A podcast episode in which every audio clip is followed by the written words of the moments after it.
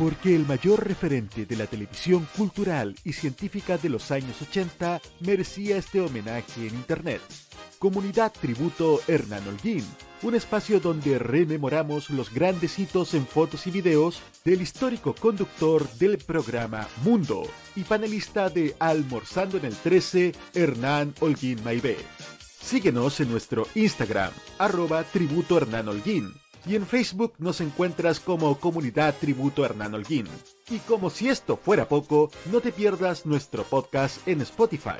40 años de mundo, con los mejores programas de la serie.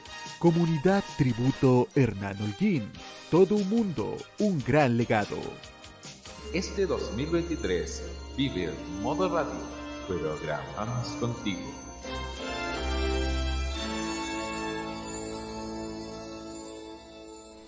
La pasada semana, Nicki Minaj demostró que quien dice que el Festival de Viña del Mar no tiene relevancia en el mundo, se equivocaba rotundamente. La reina del rap compartió en su cuenta de Twitter la parte en la que el llamado monstruo coreó su verso mientras actuaba Carol G en la Quinta Vergara con el mundialmente exitoso hit Tusa. A esto es lo que precisamente yo iba cuando hablaba de que la televisión chilena, si se propone hacer bien las cosas en cuanto a industria, podía sobresalir en otros mundos. Tanto que fue vilipendiada la llamada parrilla juvenil por parte de los boomers, y junto a ella el certamen logró estar nuevamente en la palestra de grandes cantantes. Porque acá no hablamos de cualquier persona, hablamos de la artista de rap femenino más exitosa de todos los tiempos, una cantante que quiebra récords, cuya sola presencia puede hacer que colapse una calle en Londres y cuyas actuaciones en televisión siempre son las más vistas. Hablamos de una de las cantantes con mayor número de seguidores, cuyos fanáticos agotan entradas y hacen que un hit solo de ella sea número uno en Billboard, además de ser muy querida dentro del ambiente artístico norteamericano, a tal punto que muchos colegas de ella le deben su carrera. También esto abre la ventana para que vengan otras cantantes de este tipo, a juzgar por los excelentes resultados de Cristina Aguilera en el pasado, algo que aún nos cuesta superar porque fue sencillamente espectacular. Por otro lado, Daniel Aranguis nuevamente hizo algo grotesco al revelar fotos íntimas de la diputada Maite Orsini, violentando la dignidad no solo de ella o de Jorge Valdivia, sino que también de sí misma. Lo que parecía el regreso ineludible de la farándula a sus épocas de gloria terminó derribándose como castillo de naipes luego de esta tan criticada acción que motivó el apoyo de la parlamentaria tanto de la bancada de su partido, Revolución Democrática, como también de la bancada feminista Julieta Kirkwood. Y esto lo conversaba con Hugo Cárez en la interna. Este rechazo que ha tenido Aranguis se debe a un cambio generacional. Lo que hace 10 años era aplaudido como una actitud tóxica, hoy por el contrario, se critica y se le condena. Las excusas de la involucrada de que actúe como una madre son poco creíbles, pues en redes sociales ya quedó como una despechada, que incluso necesita seriamente una terapia. Además, con una sociedad sensibilizada por el hostigamiento en redes sociales, que recientemente le costó la vida a Gale Gale, la actitud de ella solo hace retratarla como alguien que aplica, y por qué no decirlo, promueve el ciberacoso. Cuando M360 decidió no publicar más artículos de ella, quedó claro que se está comenzando a quedar sola.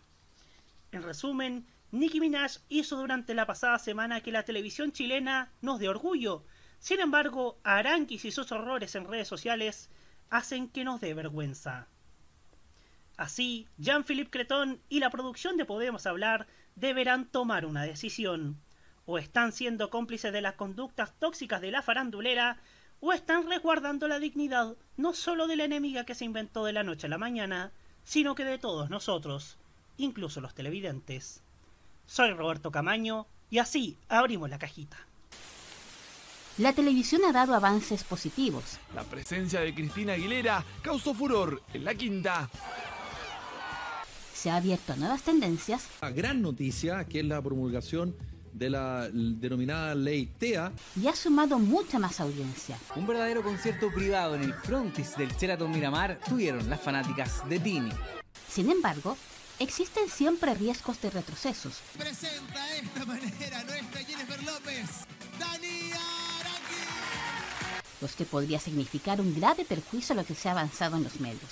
Un operativo policial, entonces, donde se encuentran armas y drogas en una casa tomada, en una casa tomada por extranjeros. Para lo malo, pero también para lo bueno, estamos acá.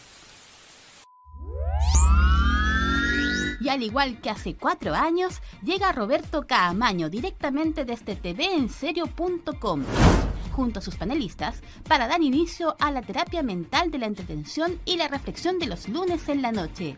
Sean bienvenidos a La Cajita en modoradio.cl. 9 y 5 minutos.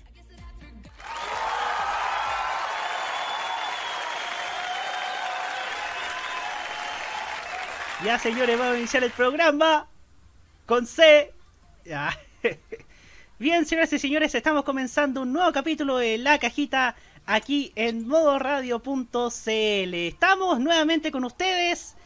Eh, hoy día es un día muy especial para nosotros, o sea, para mí, que yo fundé este medio, porque uno de los temas que nos van a convocar en este día son los 5 años de TV en serio, este lindo sitio que he construido con tanto amor y dedicación desde hace ya más de 5 años y que se ha, y que se ha ganado el, el cariño y el aprecio de todos ustedes, e incluso de varios rostros de la televisión, incluyendo uno que estuvo ayer en el Día de los Patrimonios de Televisión Nacional de Chile. Pero eso lo vamos a ver más adelante, así que así que muchachos, estamos comenzando este gran programa, este lindo espacio esta linda terapia mental como usted como ustedes ya lo han ya lo han notado, como ya lo hemos dicho, y por supuesto tocará saludar a quienes me acompañan cada semana en este panel, partiendo hoy día por alguien que ha vuelto a este programa.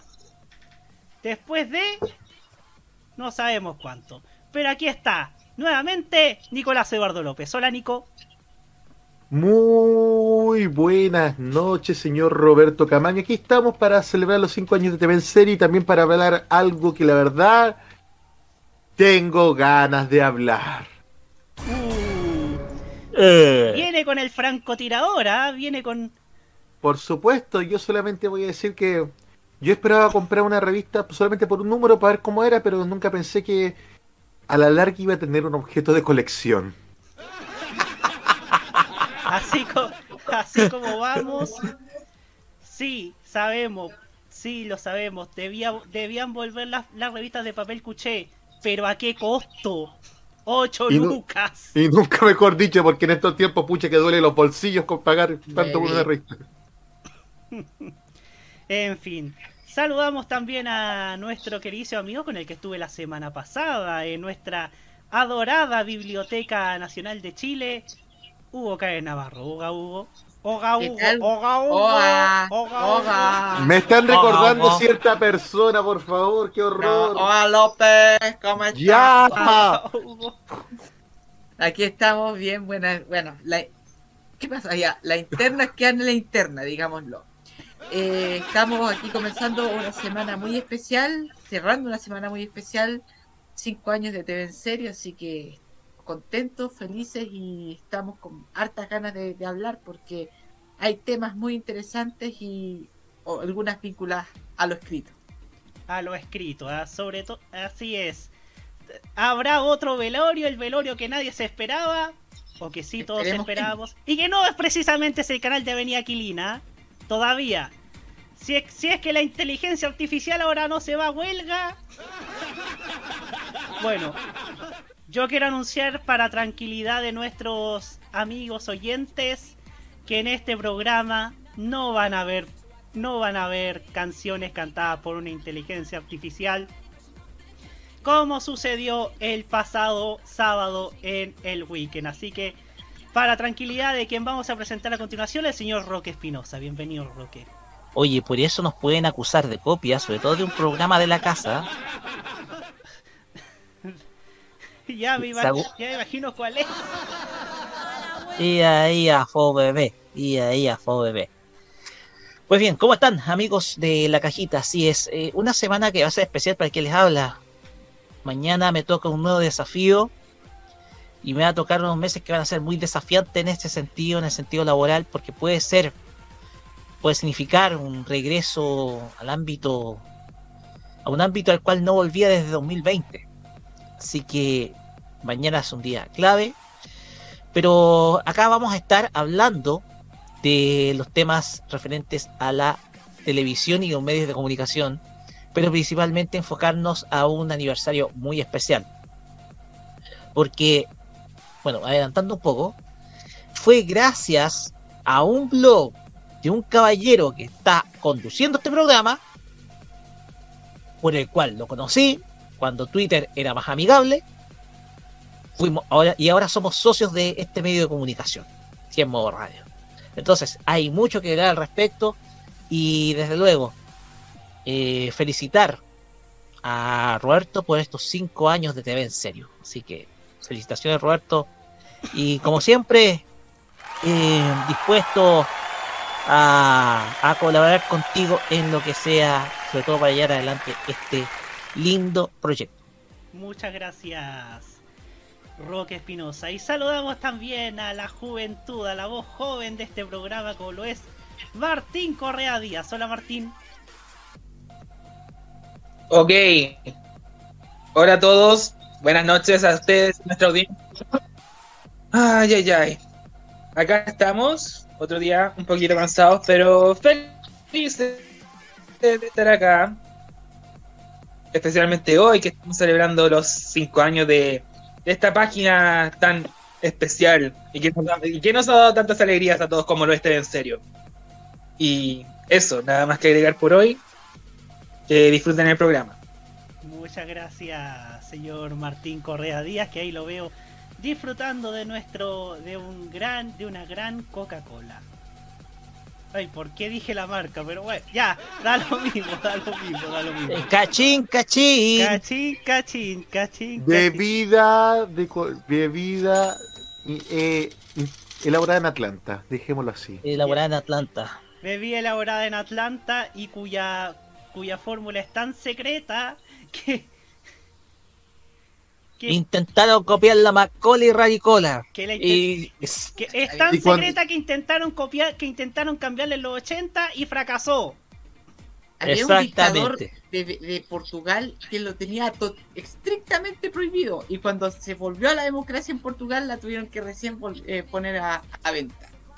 Con particularidades de Europa. Y saludamos en eh, perdón, en nuestra tribuna Ave César a, a don Matías Muñoz El Maños que está con que está con nosotros desde la humilde, desde este palco. ¿ah? Desde el palco aéreo continente, ¿ah? Palco aéreo, palco aéreo continente. Menos mal que no decimos aero Perú porque eso trae a la tragedia. No, no, no, no, no. Oh, qué feo. Pal... Perdón, perdón, perdón a nuestros auditores. Pero también queremos saludar a quienes están ya ubicados en nuestra en nuestro chatcito, nuestro, nuestro panel virtual al que los vamos a llamar. Está con nosotros Rubén Ignacio Aranea Manríquez, el guerrero solitario que extrañó el sintonía fina, estuvo un poco mal de la garganta. Afortunadamente me estoy poco a poco sanando de, de, de este resfriado. Lo único que me queda es la tos y si este domingo estoy bien, va a haber un sintonía fina, pero espectacular. También viene Mauro Teite, hola Mauro Topo, Nico Metrazo RG y Diego Armando Muñoz Rodríguez y Luchito Sama, para quien también saludamos y esperamos a los que se integren a nuestra transmisión.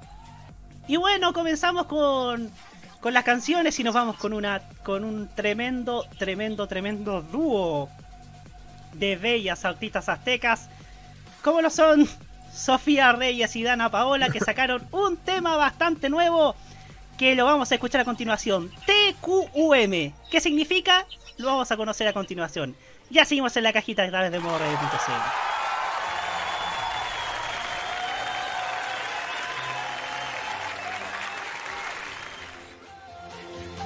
Llevo tres horas contando las nubes en el avión y me acordé cuando queríamos irnos a Japón. Ahora que lo pienso bien, aún te quiero un montón y me pe y me pe y me pesa. Si te hubiera escrito, ponértelo en palabras,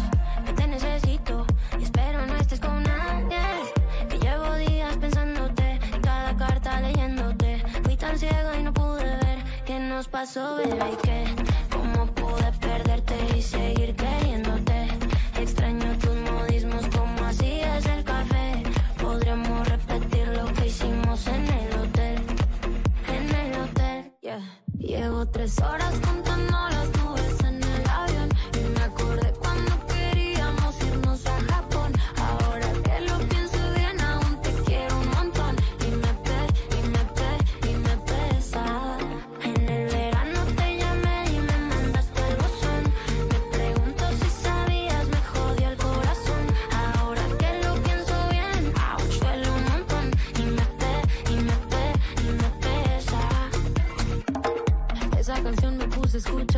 que me escribiste.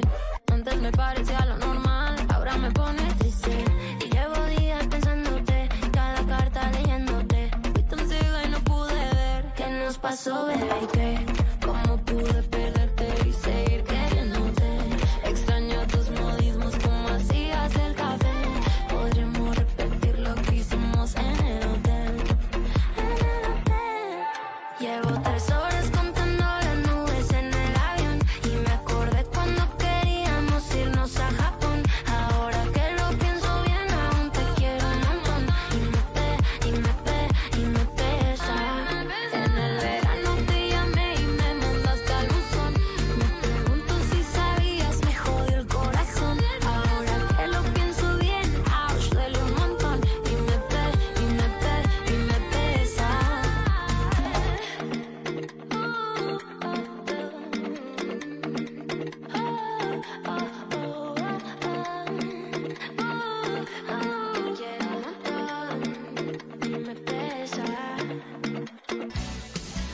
Este es el único programa sobre noticias de televisión cuyo panel no está funado. Continúa la cajita en modoradio.cl. 9 y 17 minutos.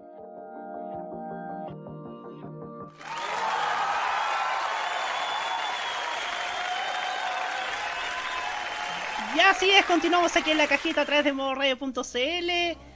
Y Hugo Cares Navarro, señor Hugo Cares, ¿qué es lo que tiene usted en este momento? Mire, yo me, me compré en el Día del Patrimonio, aproveché a hacer una pequeña visita al persabio Víctor Manuel, que estaba bastante, bastante Me interesante. suena el ese lugar. ¿ah? Me suena. Sí, sí, sí, sí, sí. Y bueno, Vittorio Emanuele, como diría el bueno de Nico. Me encontré una Don Balón del 96, Sebastián Rosenthal, la gran promesa del fútbol chileno en ese tiempo, antes de ser transferido al Glasgow Rangers, y luego todo lo que pasó, especialmente por sus lesiones. Pero lo que nos va a interesar mucho para los tebitos es la publicidad de Soprole de su mentado álbum de la Teletón del 96. El álbum de esa tapita. Exactamente, mire, con el- con- ahí está el medio, el famoso, el, el primer envase de yogur soprole que conocí. Ese, ese yo me acuerdo cuando era chico. Y ahí ustedes ven este anuncio donde Don Francisco, Margot Kahn, Angélica Castro, Quique Morandé y Álvaro Sala. Curiosa. Muy a ver, 1996. u- a ver, 3 de Canal 13 y 1 de TVN. Bueno, Canal 13 era el canal más visto en esa época, además. Efectivamente, efectivamente. Pues bien, vamos a ahondar ya en el primer tema en tabla del día de hoy, que tiene que ver precisamente con esto que ha sucedido en los últimos días en este en este espacio y que tiene que ver con lo siguiente. Ahí lo estamos viendo ya. Autodespidos, apenas una edición y un futuro incierto. El torrentoso regreso de Revista Caras. Según informan nuestros amigos del Filtrador, el fin de semana se dio a conocer el complejo momento económico que atraviesa Revista Caras, cuyo retorno fue anunciado con bombos y platillos este año. De acuerdo al informado por Diario Financiero, los problemas desencadenaron la caída del sitio web del medio, la desactualización de la cuenta de Instagram y que la revista no esté disponible en kioscos. Asimismo, ha habido atrasos en las remuneraciones, razón por lo cual al menos 5 trabajadores se autodespidieron. En efecto, el filtrador pudo confirmar que el delicado escenario económico de la franquicia de la marca que posee Alfa Editores se arrastra desde hace ya varios meses y se traduce principalmente en sueldos e imposiciones impagas. O sea, esto es un déjà parece que no es, es, es algo de es algo de nunca acabar y esto de sueldo, imposiciones e impagas. Asimismo, fuentes explican que en su momento este feble presente financiero también provocó que revista TV y novelas atrasara su lanzamiento publicándose recién a inicios de mayo. En el caso de revista Cara, su única edición publicada este año ha sido la de marzo pasado con la ex nuera de la, de la expresidenta Michelle Bachelet, Natalia Compañón, en la, en la portada. Terrible esa mujer, Natalia Compañón. Conocedores del asunto apuntan que en la interna el atraso de las remuneraciones ha provocado en un tenso clima laboral y que los trabajadores se les asegura que se está buscando capital para solucionar el problema financiero. Sin embargo, hasta el momento esto no habría ocurrido. Por su parte, desde Alfa Editores comentaron a Diario Financiero que tienen contrato por 10 años con Televisa y que lo van a hacer cumplir para cuidar la licencia. Asimismo, aseguraron que el 2023 se planificó como un año de marcha blanca, con meses donde Revista Cara saldría del mercado y otros en los que no lo haría. O sea, ¿en qué lugar del mundo un, una revista de papel cuché puede salir un mes y el otro no? O sea, que algo, algo demasiado, demasiado poco, poco convencional, así por decirlo de alguna u otra manera. En fin, continuamos. Del mismo modo no negaron, no negaron problemas con las remuneraciones, sin embargo precisaron que se trata de un desfase y que cumplirán con todo lo pactado por contrato. Respecto a los trabajadores que decidieron dar un pie al costado en el proyecto, Alfa Editores precisa que tenemos las puertas abiertas si quieren volver. El artículo, el artículo del diario financiero tuvo también repercusiones en la compañía. Luego de su publicación se envió un mensaje a los trabajadores en el que se detalla que el grupo financiero involucrado en el ingreso de nuevos recursos económicos al proyecto le solicitó una reunión urgente para este lunes. Lo anterior con el objetivo de definir el futuro de dicho ingreso de inversión, reza la misiva a la que tuvo acceso el filtrador. Por este motivo se habría suspendido el retorno de las labores de la empresa que estaba fijado para esta jornada. La nueva fecha sería comunicada dentro de las 48 horas según el resultado de la reunión de hoy. Y lo que van a ver a continuación, si carga esto de... Si descarga el señor Musk, ahí está. El periodista Gassi Jail confirma que las oficinas de Alfa Editores, que es la editora que, que revivió Revista Caras, hoy lunes está con candado hasta nuevo aviso. Yo diría, ni la red se. Ni la red había recurrido a, a esta pellejería, ¿no? En fin. Uno puede, uno puede hablar de ciertas conjeturas, pero la verdad, la verdad, es que ahí es donde uno ve. Ahí es donde uno ve que no hay visión. Por ejemplo, tengo entendido que la cara costaba 8 lucas. La TV y novelas por ahí costaba 8 lucas. En fin, ya vamos a ir con las reflexiones de nuestro panel. Y partimos por Nicolás Eduardo López. Mira, ayer pude ver por primera vez el contenido de la revista Caras gracias a una persona que conocemos y a la que queremos mucho. Sí, la queremos a pesar de todo.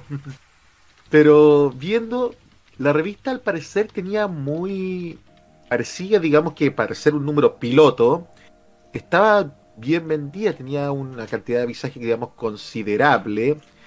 Pero al ver esto, es como que todo ese castillo de naipes que veíamos se derrumba. Y creo que costaba alrededor de 10 lucas la revista Caras.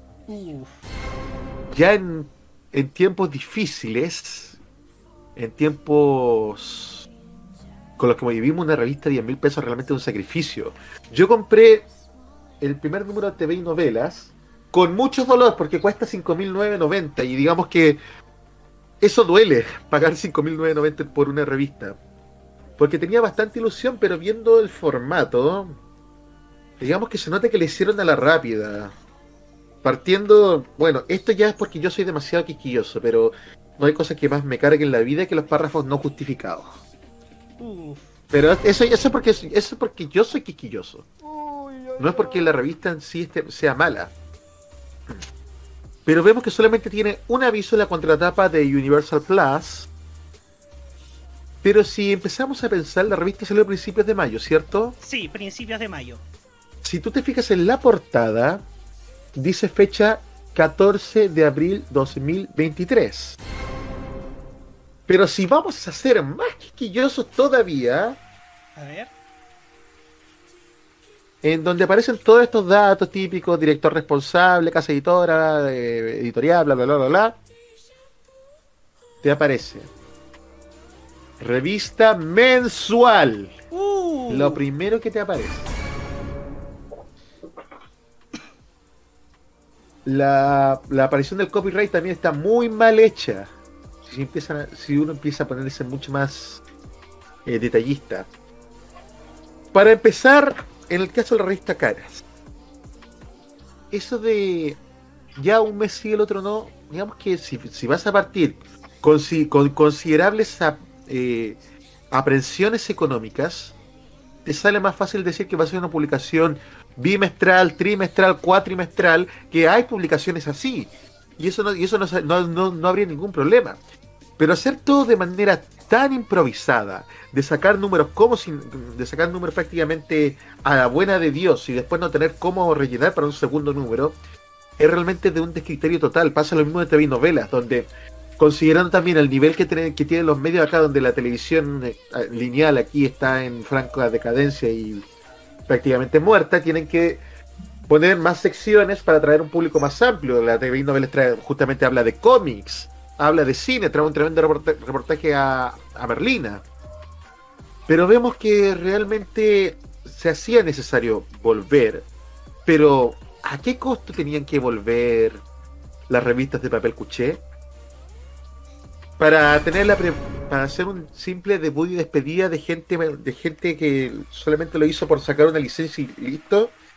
Voy a mostrar, de hecho, el estandarte de la sección peor hecha de esta revista. Por favor. Pero. Yo no sé qué, yo no sé qué creativo se le ocurrió esto. Espero que no hayan salido de la Giverde. Y si tú también empiezas a pensar, los planes de suscripción que te ofrecen, actualmente no te sirven de nada si el sitio de Alfa Editores está caído. Y los, y los precios, digamos que también eh, era para desmayarse. Precio de oro. Suscripción por 12 meses, 504 mil pesos.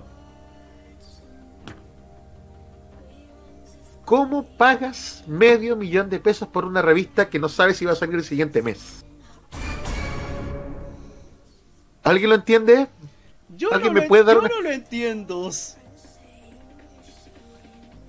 Pagar medio millón de... del negocio, ¿ah? Realmente yo no sé qué va a pasar con esto. Yo no sé si alguien alcanzó a pagar esto. Yo dije, yo cuando compré este número, yo dije ya, por el precio va a ser la primera y la última que compre solamente para sacarme el empache para ver cómo es. Pero nunca pensé que eso de la última iba a ser tan al pie de la letra.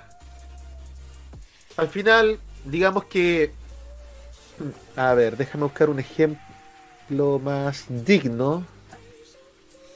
Es que le podemos llamar dignidad a esto. Eh, dig- Ah. Dignidad, loco, dignidad. A ver, lo que esperábamos de, de- de una revista que originalmente se conocía así, la idea era que volviese así, pero no así. Ajá. Eso sería. Así de, así de gráficos somos nosotros, ¿ah? Y ojo que la. Para algo, que- para algo programa está en YouTube, para que la gente vea. Sí, así de gráficos somos nosotros. Y ojo que ya que hay que hay varios destaques en streaming, el, el activo sobre esa canción y está la programación de la TV abierta, de la TVT y del cable. Pero pero esto está tan tan mal planteado, aunque bueno. Y yo les digo, yo sorry por hacer por hacer cachín cachín de nuevo, pero la única que la única la única que tiene la programación de los canales de la TDT, de la televisión abierta y algunos canales de cable es por supuesto nuestros queridísimos amigos de TV Guía, la única y en Instagram. Saludos a nuestro queridísimo amigo, nuestro queridísimo amigo el guerrero solitario que sí hace una labor mucho más digna que la de TV y novelas. Y claro, y claro, esto, esto puede, lo voy a dejar aprovechando de- de- del aniversario. Creo yo que hay medios de comunicación de televisión que hacen una pega mucho mejor que la que está haciendo, que la que intentó hacer TV novelas. Porque así como van, creo que se quedaron solamente en el, intento. En fin, Hugo Cárez Navarro, su turno. Eh, yo siempre cuando en este tipo de cosas uno dice, puta, que fome, por la expresión, ¿ah? Pero pucha que fome comenzar mal, hablando mal, ¿ah? porque eso es lo que estamos haciendo, estamos hablando mal de un proyecto que, que revivió y que era necesario revivirlo. Y porque uno espera otra, otra, otra reacción y no estar hablando de cosas malas. Siempre uno espera que en este tipo de situaciones hable de manera positiva. E incluso siento que socialmente, y bueno, y esto es quizá un mal del chileno que siempre habla, resalta lo malo antes que lo positivo, se ha hablado mucho más de este, este revival ahora que en el momento mismo del revival. Se ha hablado mucho más de la revista Caras ahora que está en problemas que cuando hace un, el mes pasado volvió a circular. Lo único que vimos fue, fue lo del tu día. Exactamente, o sea, sí, o sea, cuando estaban revisando las revistas antiguas. Algo que se copió de cierto programa, cierto programa, que bien conoce Roberto Camaño. Y el que fui parte- ¿ah? Y el que fui parte durante dos años. Exactamente.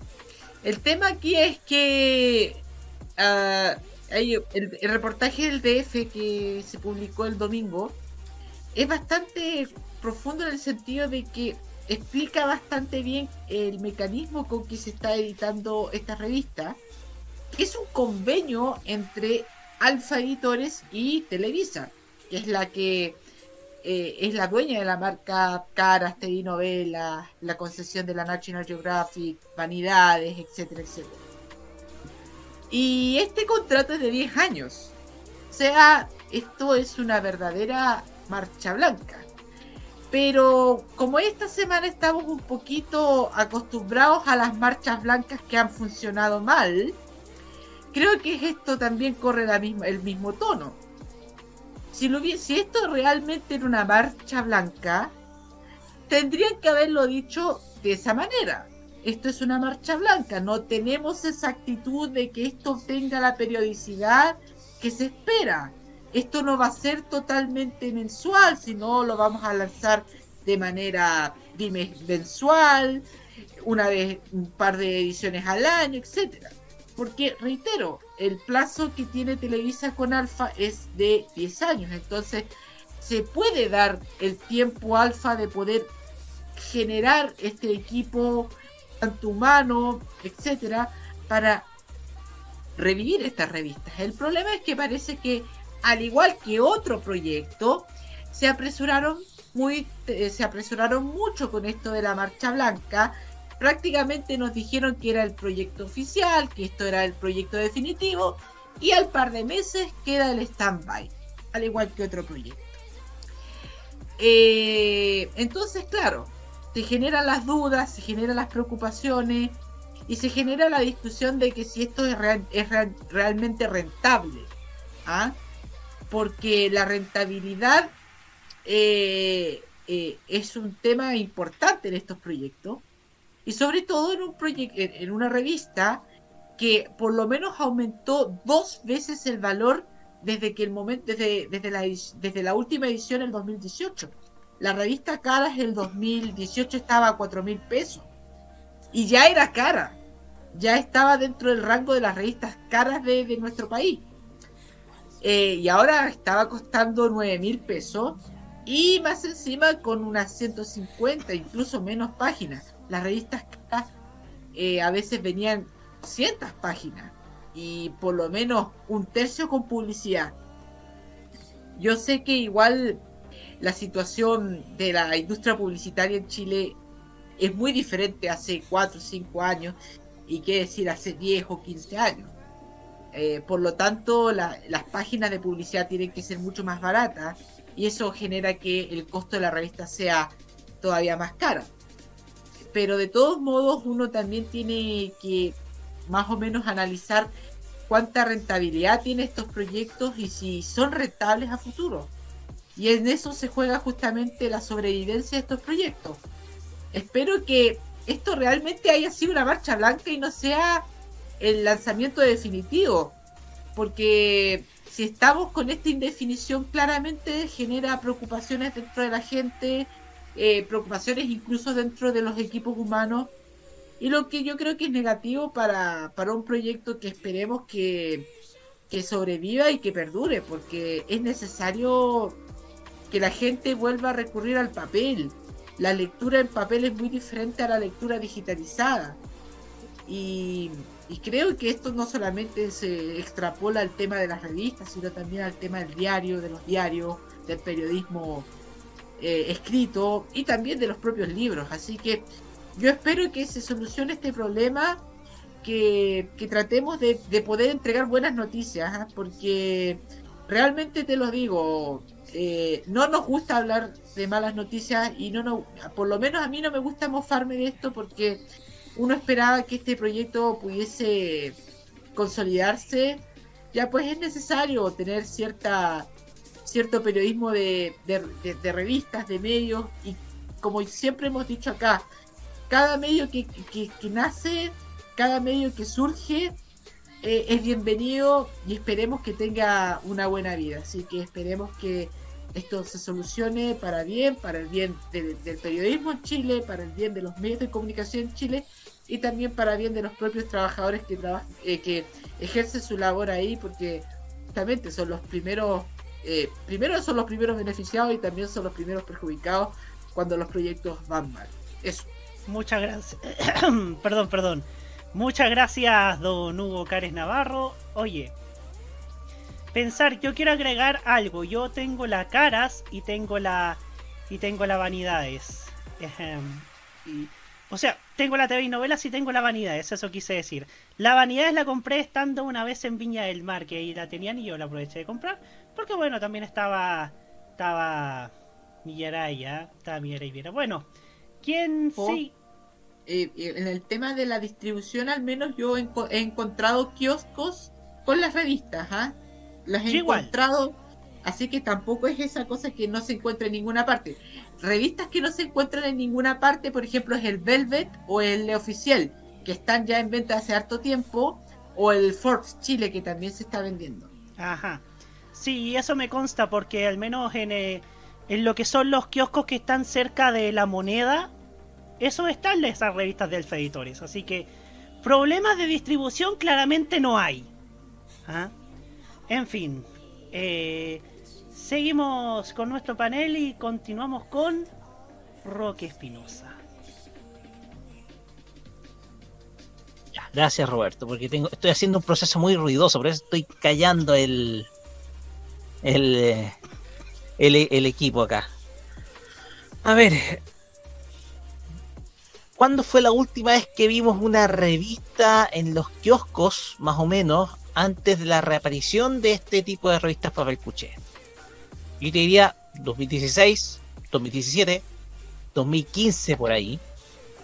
Épocas en donde em, claramente estamos viendo un cambio en la forma de ver la información, porque esta cuestión tiene que ver con un cambio en la forma de, de cómo la gente se informaba.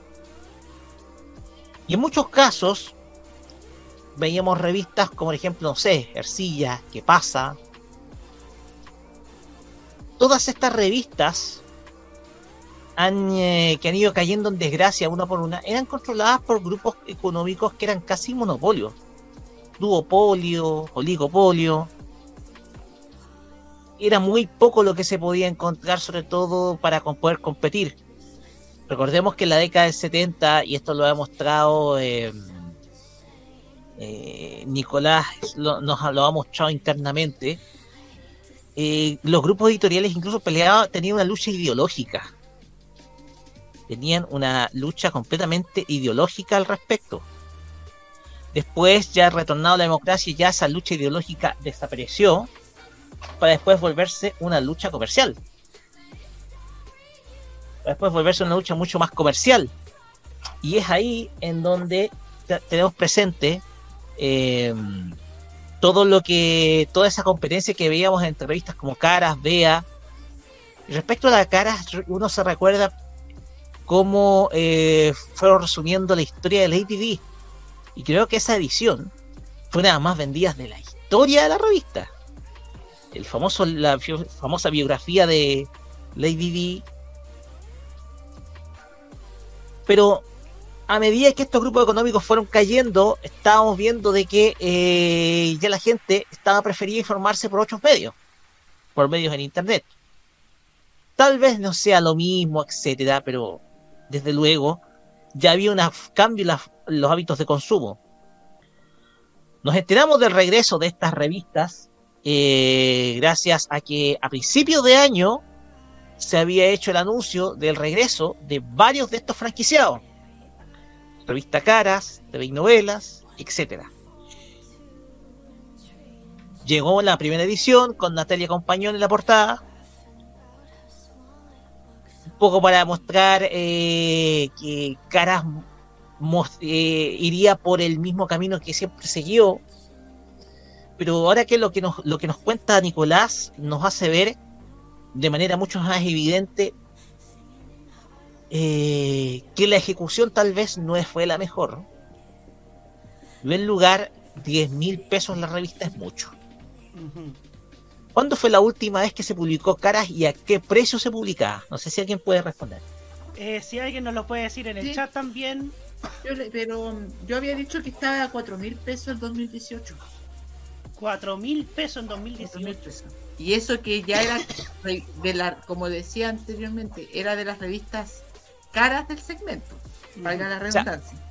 Es que, tú duplicar el valor, más que duplicar el valor, ya no es una buena estrategia. Te creo 7 mil pesos. Te creo 7 mil pesos. Lo compro. 7 mil pesos.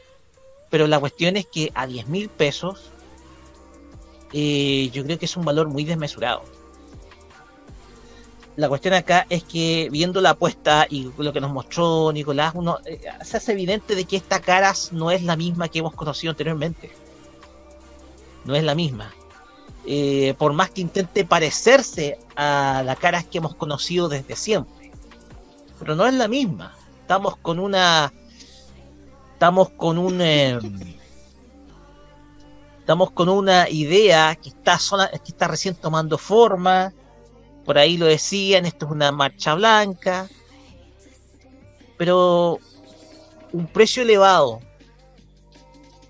Igual, poco avisaje dentro de la revista. Más una estrategia que puede estar presuntamente errada, porque aquí, a qué público se quiere dirigirse este medio. ¿Qué público quiere dirigirse Revista Caras? Entonces, todo esto nos hace entender de que esto corre el riesgo de ser un, un regreso fallido. O sea, corre el regreso de ser un, un regreso fallido que puede quedarse bien en solamente esa edición. Y por lo que estaba contando por Roberto respecto a qué es lo que estaba pasando en Alfa Editores, está cerrado con cadena. Sí, está cerrado con cadena, según, según reportó García Jalil.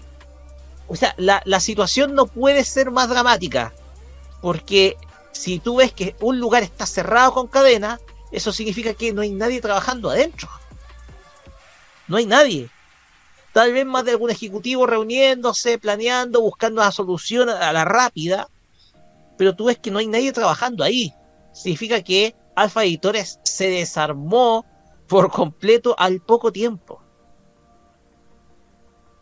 Y desde luego está el futuro del el futuro que va a tener el, la, la compañía. Porque, ok, tú puedes tener una estrategia comercial detrás. Hay que generar una estrategia comercial que sea mixta entre internet y desde luego suscripción, ¿cachai? Un poquito lo que está haciendo el Mercurio para poder subsistir. Pero la cuestión O la tercera, claro está, pero la tercera está con ventilador artificial desde hace cuántos años. La, te- la tercera está con ventilador artificial. Ajá. El Mercurio solamente está subsistiendo. O sea, a la tercera la están manteniendo viva, pero a como de lugar. El tema acá es que tú intentas revivir una revista que bien puede ser un- un- una revista que pueda generar temas de conversación o temas de opinión, porque yo tengo, yo tengo entendido que la, entrevista, eh, la portada a Natalia Compañón generó repercusiones. Yo sé que generó repercusiones. Por lo tanto, uno ve que eh, la intención de la revista eh, por lo menos se cumplió, que generar tema de conversación. Pero ahora que tú me cuentas que está viviendo una crisis temprana, que está con sueldos atrasados, que está con personas que están renunciando, a mí me parece que la situación es grave, por donde se le mire es grave.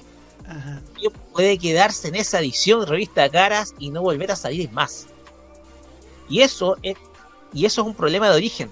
Porque yo, mira, justamente estaba viendo el tema de tema de proyectos que lo que voy a dictar es, va a ser un curso que voy a estar dictando. Y en la idea, donde tú determinas los objetos de inversión, tal vez la gente, tal vez la gente adentro de Alfa Editores no vieron cuál, cuál sería el panorama con el que se viene a encontrar dentro del mercado. En un eh, mercado de, en un mercado de, revista de papel que cada vez más escaso y en donde tú tienes que ofrecer algo que sea mixto. Tienes que ofrecer un extra que sea atractivo. Tienes que ofrecer, no sé, eh, acceder a contenido exclusivo de la revista, eh, contenido exclusivo de la revista en términos, por ejemplo, no sé, de ver notas especiales o, información adicional, etcétera. El que hasta incluso hasta que tú hasta que tú seas columnista, no sé. Pero yo siento que solamente vender la revista y nada más, y a un precio de 10 mil pesos, yo creo que es una estrategia completamente errada. Porque tú para que venderla a 10 mil pesos tienes que considerar eh, el poder adquisitivo de las personas, también tienes que considerar eh, cuánto es el avisaje que vas a vender, porque la cuestión es que si tú vendes a 10 mil, tú tienes que tener acto avisaje, porque si no le estás cargando todo al cliente, todo al usuario final. Entonces la cuestión acá es que aquí la idea de volver a recitar la revista al parecer no fue buena, porque faltó lo mejor de una estrategia comercial detrás que sea más robusta. Necesitáis algo que sea más robusto, que pueda enganchar a la gente a que pague una suscripción por la revista. Y no andar pagando 10 lucas al mes. Claro. Necesitáis un gancho que haga que, el público no solamente compre la revista, sino también acceda a otro tipo de beneficios. A otro tipo de regalías que tú le puedas dar a la gente en términos de, ah, ya quiero comprar la revista, ya, estoy dispuesto a pagar 10 lucas. Pero por la revista guacha y sola, no. Disculpe que usa la revista Guachi sola, pero es lo que tú estáis comprando nomás. O sea, no podéis pagar 10 lucas por algo así. Por una revista así, sola, guacha, sin un gancho, sin algo que atraiga al público, que motive que la compre. No, no, no creo que la gente se enganche. Bueno, antiguamente todos verán los comerciales antiguos, antiguamente las revistas ofrecían libros. Sí. La Telegrama también ofrecía, ofrecía diversos pósters, diversos regalos, extrañísimos por lo Claro. O sea, tenéis ahí un libro puede ser un gancho bueno para la gente, por lo menos tú tienes eso, le ofreces un coleccionable. Entonces tiene que venir con algo para que la revista pueda tener una, pueda tener, para, o sea, pueda generar ventas y segundo que pueda ser factible a través del tiempo. Porque vender, sacar la revista así nomás, guacha y sola, esa cuestión eh, definitivamente ya no va a funcionar como funcionaba antes. O sea, tú estás llevando una estrategia comercial de hace 10, 15, 20 y hasta 30 o más años atrás al día de hoy, en plena crisis de las revistas, y obviamente eso no te va a resultar, porque los hábitos de mercado son distintos. Entonces tú tienes que ofrecer algo más que solo vender una revista. Ya con eso termino. Muchas gracias, Roque Espinosa. Y ya, y antes de darle el pase a Jaime, qué bueno que me recordaste lo de, lo de la suscripción por gancho, porque yo pensaba en lo mismo. Yo pensaba, por ejemplo, en, en algo que sea pack de revista más internet. ¿Por qué? Porque muchos medios en el mundo están ofreciendo suscripción al diario, pero también suscripciones eh, digital o combinados y que la suscripción digital, por ejemplo, te da derecho a ciertos reportajes, acceso a ciertos, a cierto, a cierto contenido, cierto, ciertas entrevistas, cosas que lo, lo que está haciendo, por ejemplo, el New York Times, el país que recientemente se instaló en Chile, y a juzgar por el tenor de sus reportajes les ha estado yendo muy bien. Y, su- los reportajes del país la reacción chilena están marcando muy bien. Entonces yo, uno esperaba, y yo hablo de puntualmente de TV Novela y de Revista Caras, que bien perfectamente podrían haber hecho, no sé, algún reportaje similar o, algo- o algún contenido, contenido especial para internet. Pero nada de eso hasta el momento ocurre. Ahora sí, saludamos a quien se integra a nuestra transmisión, nuestro queridísimo Jaime Betanzo. Hola Jaime. Hola Roberto, te oí un poco complicado, como algo te incomoda un poquito. Buenas noches a todo el panel, buenas noches a todos los que están en el chat y a ti Roberto. A ver, ¿qué me pasa a mí con esto de la revista Cara? Porque principalmente esto es lo que afecta más a la revista Cara. Ayer con la persona que indicó Nicolás Eduardo López, que lo tenemos que decir es Mauro Tupu, estuvimos revisando y hojeando la revista y nos dimos cuenta de que tenía auspicios caros que perfectamente podían subvencionar al medio. Por ejemplo, habían varias inmobiliarias, estaba el grupo de la inmobiliaria Security, dueños de Banco Security, los seguros de vida, estaba los relojes Longines, que no son cual- no es cualquier marca de reloj, es una marca de reloj demasiado cara, demasiado de elite, tanto así que auspicia eventos hípicos acá en nuestro país, por ejemplo el Derby o los Gran Premios Latinoamericanos. Y me doy cuenta y comparo la TV y novelas y ¿qué marca la diferencia a una revista elite con una revista popular? Todo. La inversión se la aseguró Revista Cara. Era como para que lanzara solo primero Revista Caras y después TV y novelas, porque al final veo a la TV y novelas y no encuentro nada interesante, ni siquiera apenas una publicidad de Universal Plus. Entonces, ¿qué nos llama la atención además de un contenido muy vacío que tiene la TV y novela? Nada. Porque ¿qué ofrecía la TV novela? Ofrecía dos reportajes a la par sobre los matinales, que es el nuevo prime time de la televisión chilena según lo determinan los ratings. Porque ya en la noche ya es poco lo que se ve de televisión, sino que algunos prefieren ver YouTube, otros prefieren ver plataformas de streaming, o algunos se apegan a los clásicos, al TV cable. Ahora, ¿qué pasa con esto? Hay una muy mala ecuación de cómo medir todo esto. ¿Qué era más rentable sacar primero? ¿La Caras o la TV y novelas? Creo a visión personal que era lo más rentable primero sacar la revista Caras y no las dos a la vez. Porque ahí se te genera una. Se te genera un desvarío enorme en los ingresos económicos. La Caras tenía que salir porque ya tenía rentabilidad económica. Pero convengamos de que igual el contenido era hueco, era vacío. Por ejemplo, ¿quién estaba interesado en leer una nota sobre Natalia Compañón, la ex nuera de Michelle Bachelet? ¿A quién le interesa sabiendo de que ahora que la verdadera culpable para muchos es Natalia Compañón en el tema de la casa, en el caso Dávalos Bachelet con, eh, con el caso de Andrónico Luxi? Cuando todos sabemos que, que ella quedó de villana y ahora ella le echa la culpa a Michelle Bachelet, cuando es una figura que sigue siendo en lo popular muy querida por la política. Eh, entrevistas a Ricardo Lagos y a Sebastián Piñera, o sea, de interés por algunos pocos, que perfectamente era para Arcilla, pero no creo que para Revista Cara. Habla muy bien de la elite. En la página de Socialité es comentable porque es un clásico de esa revista. Y yo creo que sacar ese tipo de clásico de los eventos de los, de los Socialit ya es otra cosa. Además da para Eh. mucho meme y mucho cringe. Por supuesto. Y, y Por- genera también rentabilidad porque esos son pagados muchas veces esos eventos. Por supuesto. Y eso habla muy bien de que a la empresa puede recibir esos eventos. Pero lo que me cabe, me cabe la gran duda es, ¿para qué tirar todas las carnes a las parrillas sabiendo de que tení- no, en vez de tener 5 o 6 personas en una mesa, tenéis 200 a 400 en todo un patio de la casa? Y sobre todo con los ingresos económicos. Que es por eso que ahí es donde llega el problema. Mucho autodespido, muchas renuncias, y es por eso, porque los ingresos no están dando rentabilidad a los dos, sino que pareciera que los ingresos de cara se están yendo también a los de TV y novela y están generando hasta drama con, los, con la propia gente de la revista. Entonces, eso te da a entender de que Alfa Editores dio un muy mal paso al comenzar.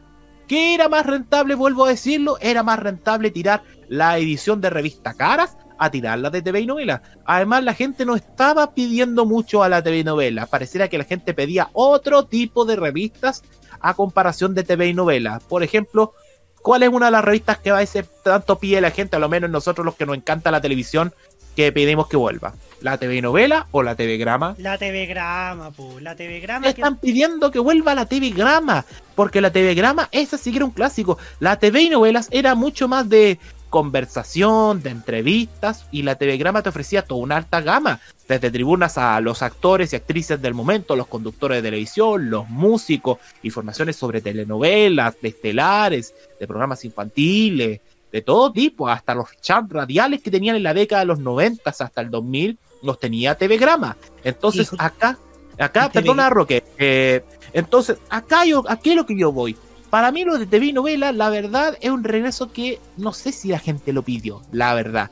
Caras puede ser discutible quizás por ser la clásica revista de papel cuché, que a muchos no la compraban, pero sí a algunos les interesaba ojear en las peluquerías. ¿Te acuerdas, Roberto, que siempre, cuando íbamos a la peluquería de niños, siempre veíamos ese tuco de revistas cara o o pelu- revistas en la peluquería, en, la- en las consultas médicas, en las salas de espera de los de los de los consultorios y de los consultorios privados y también de algunos en algunos hall de departamentos. es que si te pones a pensar, para esos lugares y para las clases populares, ahí era rentable tener una revista como La Cara, porque lo homenajeaba y te daba ahí el tiempo de leer, esperando la atención y listo. Pero ahora, el regreso de TV novela eh, genera la desvariación y yo espero, por la estabilidad de los trabajadores, que se pueda solucionar esto en breve para la gente de los trabajadores de Alfa Editores, porque de verdad no se puede seguir lamentando que otra vez como dice la canción de Julio Iglesias, tropezar de nuevo con la misma piedra. Eso ya no es permitido en nuestro país, y menos en las condiciones económicas y, eh, sociales que está viviendo Chile. Así que vaya mi abrazo para los trabajadores de la empresa y que esperemos que esto se resuelva eh, lo más pronto posible. Ahora sí, Roque. Tienes que sacar el mute, eso sí, como siempre. Lo que, lo que pasa es que quería decir, yo, de expli- yo por no voy a explicar por qué tengo el mute, quería decir que hay revistas que ganan estatus de culto y que mucha gente quiere que vuelvan por lo menos, al menos al papel. Y una vez, y una de ellas Telegrama. Porque una hoy en día está calificada como una revista de culto, porque la gente quedaba impresionada principalmente por el por el por todo lo que venía adentro, conociendo el mundo de espectáculo, más los extras, que eran, no sé, fotos coleccionables u otro tipo, pósters también. Todos estos elementos lo hacían revista de culto. Ahora, si bien Telegrama pertenecía a Holanda Comunicaciones, que era el grupo desaparecido, perteneciente al grupo Cruzat, que lamentablemente está desaparecido, bueno, casi tan desaparecido como el grupo económico, y... pero la cuestión es que eh, TV y novelas nunca tuvo el impacto que sí tuvo Telegrama en su momento, digámoslo, con todas sus letras. Tele- TV y novelas es un franquiciado de Televisa que aquí por lo menos no tenía el impacto como sí lo tuvo Telegrama en su momento. Ya va a cerrar. Y mira, y sabes qué, hay otra cosa que tú hablaste de franquiciados de, de las revistas de Televisa. No sé si muchos se acuerdan, pero entre el año 93 y 94, el grupo Televisa acá en Chile quería instaurar la competencia de 2017, que en México resultó. Y la revista se llamaba, la era la revista Eres. Era una revista juvenil mexicana que siempre en portada salían los artistas del momento, tanto los cuales conocemos en nuestro país, Sergio Dalma, Alejandro Sanz, Ricky Martin, Luis Miguel, Gloria Trevi, Talía, Paulina Rubio, hasta algunos que eran conocidos en su país, las integrantes del grupo Flans, algunos actores de novelas, ex integrantes de Timbiriche, que eran muy populares, hasta incluso en Revista Eres salió alguna vez en la portada para México Beto Cuevas, cuando él era una figura en México con el grupo La Ley. Y eso te habla de que está muy desconectado de la realidad, que revistas como la 1017 están arraigadas porque tienen que ver con la idiosincrasia. TV y Novelas era una revista más, como se dice en, Arge- en Argentina, del chimento. De- porque ahí comenzó a valer la pena TV y Novelas para comprarlo, para enterarse de todos los chimentos, de los escándalos de la Con la, con la farándula. revista Gente, la revista Paparazzi. Sí, pero estamos hablando más de, de TV y novelas en ese sentido. Ajá. Pero eh, de TV y novelas acá en Chile comenzó a tener más explosión porque empezó a entrar en la vida privada. Por ejemplo, yo me acuerdo que la primera edición de TV y novelas hablaba sobre la vida privada de Luis Miguel, previa a su actuación en el Festival de Viña del 94. Que esa fue el cartel de entrada y que esa revista la hizo más rentable que ingresar a nuestro país a la revista Eres. Entonces, eso te habla de que TV y novelas no era tan grandiosa, sino que lo más grandioso era TV de la telegrama, porque tal como lo decía Roque, te daba información de artistas, de animadores, de actrices, de cantantes y te venían cosas de regalo. Por ejemplo, ¿quién no se acuerda de las fotos autografiadas digitalmente? No sé, pues, de actores, fotografías de Ricky Martin o pósters con cancioneros como los que entregan de Backstreet Boys, de Five o de Teens o hasta libros de oro. ¿Se acuerdan de los libros de oro que sacaba TV, TV Grama con, con, con toda la historia de los artistas? Eso hacía al producto más rentable pero la TV novelas que ofrece ahora solamente una pequeña sección de Gina Ortega, que es la actriz de Merlina, que es esta spin-off de Los Locos Adam para Disney. Pero nada más, solamente Gina Ortega se alaba en redes sociales por, por su baile al, al, ritmo de la canción de Lady Gaga, que es un speed up, ¿cachai? Pero de ahí nada más, no, no tiene como una gracia alguna. Además, ¿Por qué darle cabida dos veces a los matinales cuando sabemos de que a veces los matinales son más tóxicos que una empanada de neopren? Convengamos eso. Entonces, eso ocurre también y yo creo que hay mucha desvariación y hay mucha hay mucha eh, fuera hay mucho marco fuera de la realidad. Además, me permito decir, ¿quién va a querer suscribirse por 80 mil pesos? ¿Quién? Son muy pocos, la verdad. Muy pocos. Quizás los de Elite. Quizás los de Elite con la revista cara. Pero ahora por la TV y novela yo creo que es muy fuera de la realidad en ese punto. Hugo. Eh, sí, eh, porque yo quiero dar el, el una, un dato interesante de la competidora que tiene caras hoy, que es la revista Velvet, que es una revista que se generó a partir de la pandemia, creo yo. Sí. Pero es muy de élite, muy de élite, pero que ya tiene dos años, ya tiene, ya lleva dos años ya de funcionamiento y le va bastante bien. Y la Velvet ofrece, por ejemplo, este mes de junio, o sea, el mes que viene, eh, la edición de, del mes de junio, una entrevista a Benjamín Vicuña, y ofrece una promoción de la revista más el libro de Benjamín Vicuña en un valor especial de 19.990. Ahí está el enganche. Ahí está el buen enganche. Espérate, 20 lucas por suscribirte a la revista mensual y recibes el libro de Benjamín Vicuña. O sea, ¿qué mejor gancho puede haber para suscribirte? Que es algo que no tiene revista caras, por ejemplo. Y otras ediciones ofrecen cremas, ofrecen productos, entonces claro, eh, es bastante... Y, en redes sociales tiene, por ejemplo, 166 mil seguidores, por ejemplo. Sí. Es un buen número. Exactamente. ¿Sabes qué? Hoy otra revista que me acordé bastante y que era de la década pasada, la SML, que es el libro oh. de Small, Medium, Large, que siempre... Pero era una revista de elite era vinculado a la moda, a veces con algunos desnudos de mujeres o entrevistas a figuras. Me acuerdo que una vez en SML entrevistaron al mago Valdivia, o sea, una figura popular en una revista de elite, que era algo no menos bueno, lo que hacía en su momento la cara y las cosas con Iván Zamorano, con Marcelo Sala, que eran los ídolos de la selección chilena en la, década de los 90. Pero esa era otra de las competencias que también terminó por desmoronar a la revista Cara. Pues, si te pones a pensar, esa la terminó de desmoronar. Eso no va para cerrar, Roberto. Muchas gracias. Muchas gracias, Jaime Betanzo. En fin, esperamos que se arregle este tema de, de las revistas. Todavía quedaba por estrenar la revista Tú. Y yo como, como amante de la música me hubiese gustado que estuviese. que hubiese lanzado la revista Tú. Porque sencillamente me gusta la revista Tú. O sea, me gustaba, me gustaba más que nada algunos artistas que aparecían. Yo debo decirlo. También. También uno espera que que volviese la Cosmopolitan, que también estaba, estaba a punto de volver, que, que venía en, el, en la cuestión de Alfa Editores, pero... La Sí, pues o sea, en, en, ese sentido, esperemos que por el bien de, de, estos futuros lanzamientos que no se sabe ahora si se van a producir o no, se sucedan. Pues bien, saludamos a Archivos en VHS también, que se ha sumado a la transmisión desde el, desde el horrible Terminal Sur, debo decirlo que está esperando su, su, su bus a Osorno.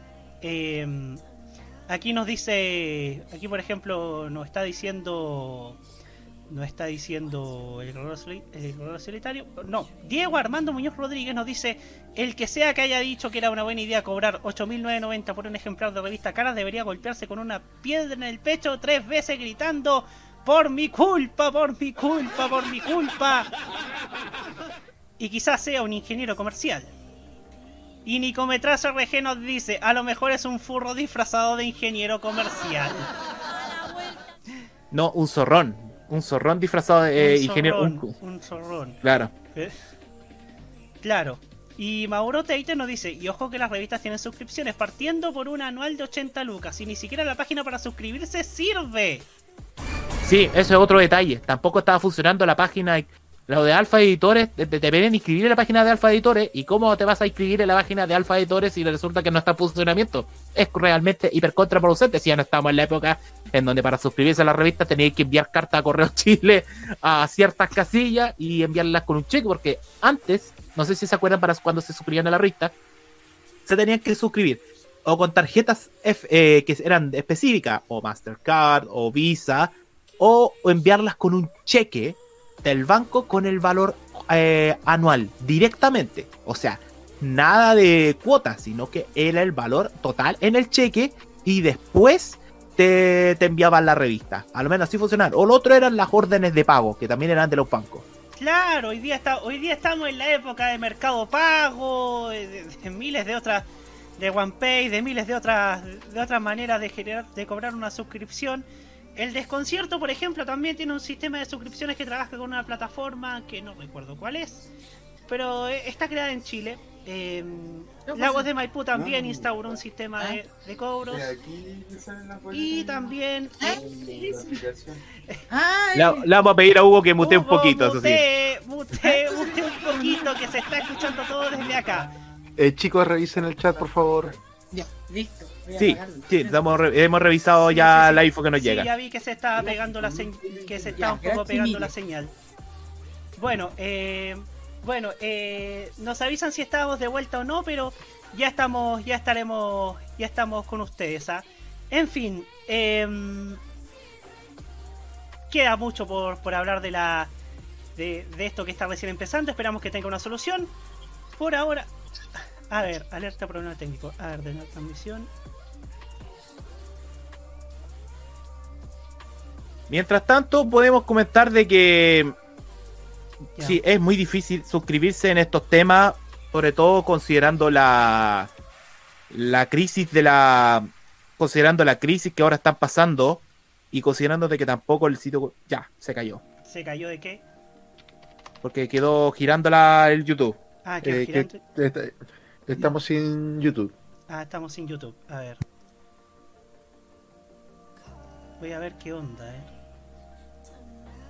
Qué raro igual porque ha estado funcionando normal, o sea... Bien, eh, la, la que se le ocurrió la idea de la edición especial extraordinaria La Muerte de... Ya, mientras tanto seguimos por la señal online, Roberto. Ah, ya, ah, ya, ya caché. Me sale que no hay datos. Uh, ya. Dame un momento.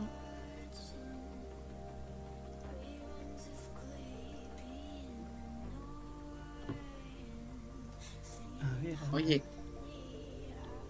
al- lo que está diciendo el Roque de esta de la edición de la Tira música por Diana, mientras, Roberto. Ya, voy a transmitir. eh, de la edición de la princesa Diana era justo cuando Sí, ahora sí veo más fluido. Ahora sí volvimos. Ahora sí, ahora sí estamos volviendo. Sí, ahí, ahí sí volvimos. Estuvimos, estuvimos lidiando con unos problemas, con unos problemas técnicos que ya estamos solventando con ustedes. ¿ah? Se metieron los duendes. Se metieron los duendes, gajes del oficio, gajes del oficio, pero ya estamos nuevamente con ustedes. Bueno, eso. Bueno, Ojalá no hayan sido los duendes del copyright, que son los No, peores. no, no, se me parece que son los, los, los duendes de cierta empresa telefónica. No, no creo que sean tampoco de cierta empresa telefónica porque al menos eso se han, eso se han portado bien últimamente. Pero bueno, ¿qué estábamos, qué estábamos hablando nosotros antes de, antes de que, De la, de que se cayera? de- de la, de las fallas de la página a la hora de, de Ah. poder asociarse y de suscribirse a, a la revista. Ah, claro, claro, claro, claro, claro. Em, en ese sentido, em, claro, hoy día hay, eh, hoy día se, se cobra por, por plataformas como Mercado Pago, como, como OnePay o como la que tiene Transbank. Por, el, por lo mismo creo que, que hay muchas maneras como para seguir dependiendo de una tarjeta de crédito. Más aún en tiempos de la fintech. En fin, ¿no? Así es.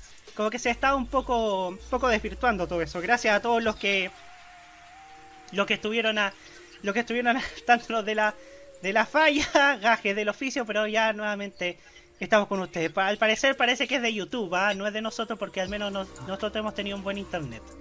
En fin, Ah, perfecto. parece que es la falla de YouTube. En fin, Ya lo dije, los duendes del, los duendes del copyright. no creo que sea... No, no creo que sea, copyright no creo que sea, no creo que sea copyright, la verdad. Yo creo que más tiene que ver un poco con las fallas que tiene Google. ¿Quién Sí. sabe qué está pasando en Google? Sí, quién sabe qué, quién sabe qué está pasando en Google. En fin, nos vamos a la música, esperando, por supuesto, que te dije, Camaño, que no que, que descargar no por mientras transmites mala idea. Ya, Ya, Ah, por favor. tú, pues, en serio. Por favor. En, to- Infeliz. en todo, ca- en todo caso, en todo caso. No, mejor no digo porque se me fue. En fin. En todo caso, tú pues si diciendo eso, ¿por qué no venía a controlar tú el programa? Oh, y, sin, Eh. y- y sin que te reten. Ah. En fin, nos vamos a la música, nos vamos con Demi Lovato con esta versión rock de Cool for the Summer y ya seguimos para celebrar los tres años de TV los tres, perdón, los cinco años de TV en serio. Tres años lleva la cajita, cinco años lleva TV en serio. Ya volvemos.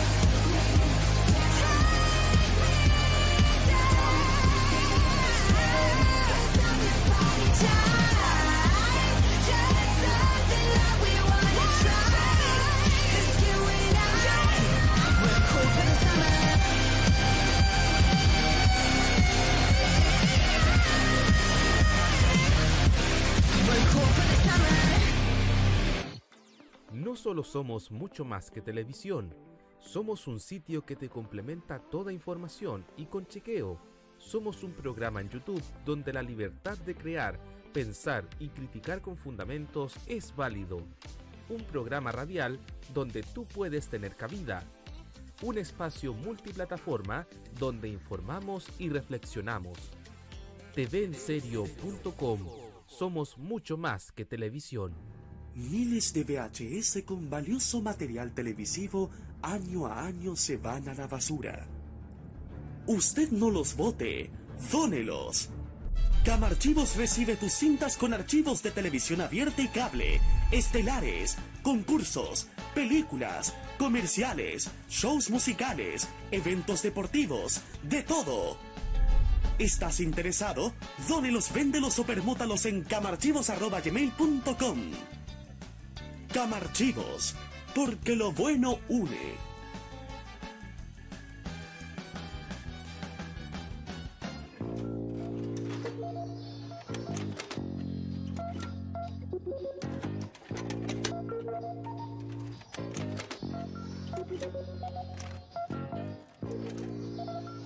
Hay gente que rescata recuerdos. Hay gente que desea revivirlos. La comunidad de archivistas une a esta gente al menor costo posible. En eso estamos. Fomentando la preservación, la transmisión de vivencias y todas las acciones que nos permiten rescatar recuerdos perdidos para usted y nuestra comunidad. Comunidad de Archivistas, Acción para el Rescate. Hoy en día los que usamos redes sociales estamos expuestos a una cantidad de información inmensa. Sin embargo, muchas de ellas son de dudosa procedencia. No te creas todo lo que lees. Aprende a detectar noticias falsas, investiga la fuente, contrasta la información y no comparta sin antes verificar. Juntos podemos combatir la desinformación y construir una sociedad más informada y responsable. Es un mensaje de Modo Radio, programados contigo. Los mejores recuerdos del pasado y del presente de la televisión nacional e internacional lo ofrece Telearchivos en sus canales en YouTube y en las redes sociales. Transpórtate a los recuerdos que dejaron en la memoria colectiva en Telearchivos Retro. Conozca cómo ha sido el presente durante los últimos años en Telearchivos Moderno y revisa los mejores archivos en imágenes a través de nuestras redes sociales en Facebook e Instagram. Déjanos tu comentario en nuestro extenso material de archivo, que cada día crece más y más gracias a nuestros constantes archivos. Entra y suscríbete en youtube.com, dale like en nuestras redes sociales y disfruta de estos grandes recuerdos. Telearchivos, rescatando el pasado y el presente de nuestras vidas. Las novedades en anime. ¡No, no, no, no, no! ¡Es adorable! La música del lejano oriente.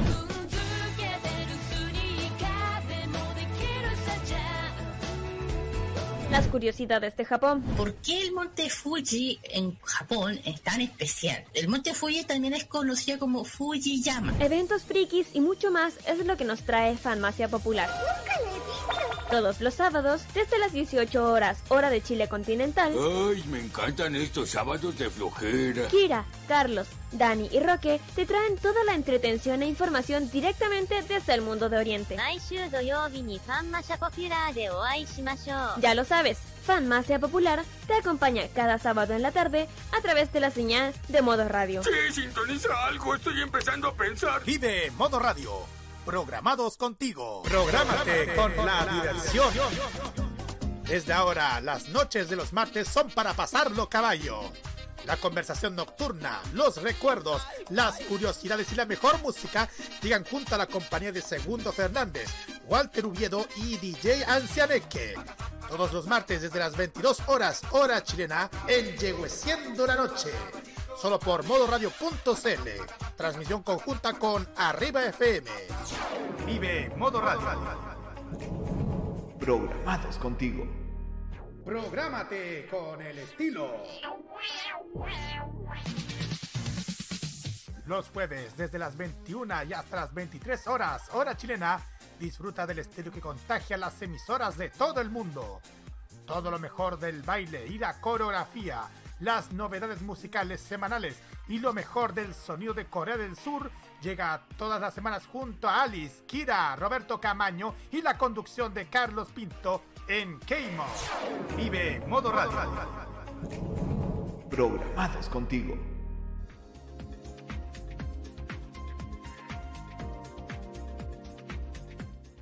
Un viaje sus recuerdos es lo que les ofrece archivos en VHS en su canal de YouTube. Descubra cómo la televisión era totalmente distinta a hoy en nuestro extenso material de archivo. También síganos en nuestras redes sociales. Archivos en VHS, la zona de tus recuerdos.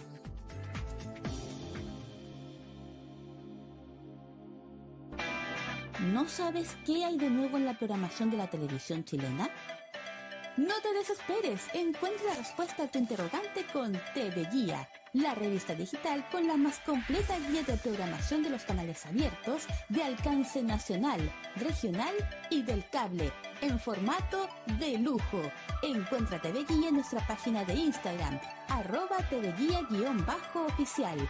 Y a quienes les gusta la nostalgia, TV Guía Retro con la programación de antaño, desde la década del 70 hasta el 2010. Búscala como arroba tguía-retro.oficial. TV Guía, la única, y en Instagram.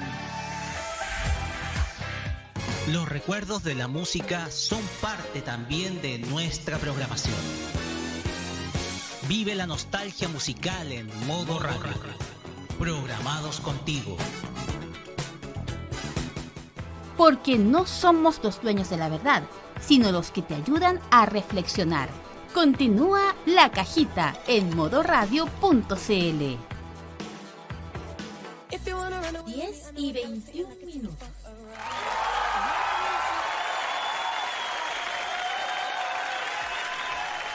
Vamos a reiniciar el programa con C. Ya.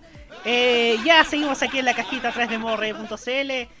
Y ha llegado el momento. Y ha llegado el momento de reflexionar sobre los 5 años que lleva TV en serio. Porque ustedes saben, el pasado 27 de mayo, un día como ese, en el año 2018 TV en serio inició sus transmisiones, pero quiero inició sus transmisiones como si fuese canal. Bueno, a esta altura estamos haciendo estamos haciendo televisión, así que sería casi lo mismo. Pero bueno, Inició operaciones. inició operaciones y mm, desde después de cinco años, después de un lustro, honestamente llámenme ordinario, o llámenme incurto, pero no sabía que un lustro eran cinco años. Eso no lo tenía. Terrible incurto. No lo tenía, no lo tenía claro. En fin. em, creo que los orígenes, ustedes ya lo saben, los que no lo saben, em, se remontan a lo que es, lo que fue la tele según Camaño. En 2007 nació. em, estuvimos ya 11 a casi 11 años hasta que dijimos que esto podía ser, podría ser mucho más, podía ser un poco más, más masivo y así nació TV en serio. Em, algunos creen que es un hobby, de hecho en cierto modo lo es, pero siento yo que ese hobby es el que más me ha acercado con un con un mundo que es amado y odiado como lo es la televisión. ¿Y en qué lo digo? Porque tratamos de traté porque por ahora eh, y esto lo digo como sostenedor del sitio lo he hecho lo he hecho prácticamente eh, estado yo ha estado Hugo que ha sido mi columnista en los domingos como yo lo llamo nuestro matamala Eh,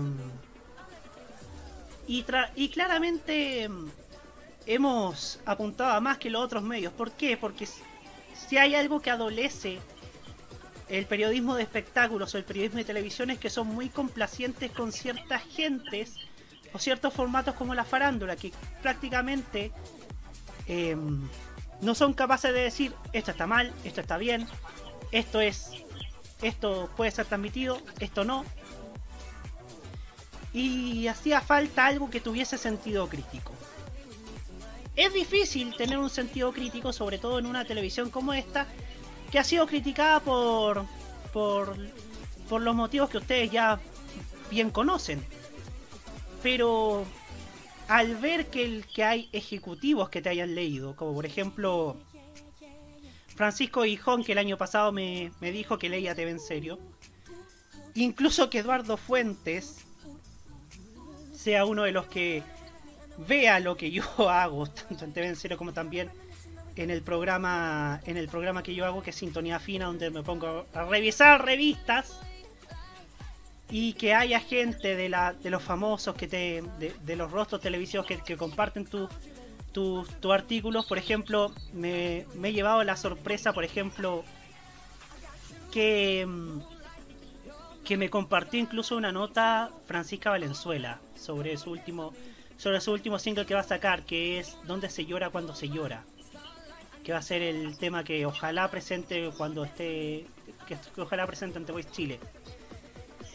Hemos hemos dado muchas noticias positivas otras que no que siento que yo que prácticamente desearía no haber dado por ciertos factores por algunos factores uno más con más peso que otros pero claro lo que nosotros promovemos tal vez no va a generar los cambios de la televisión pero sí va a generar una reflexión en torno a ello sobre por qué aciertan o fallan los canales.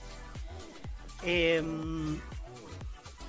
no se trata aquí de juzgar, no se trata aquí de, de estar, de ser uno, determinar, como se le dice poco coloquialmente, pero sí creo yo que puede hacerse algo, una crítica con fundamento, porque una crítica con fundamento siempre es una crítica que está, que es bien certera.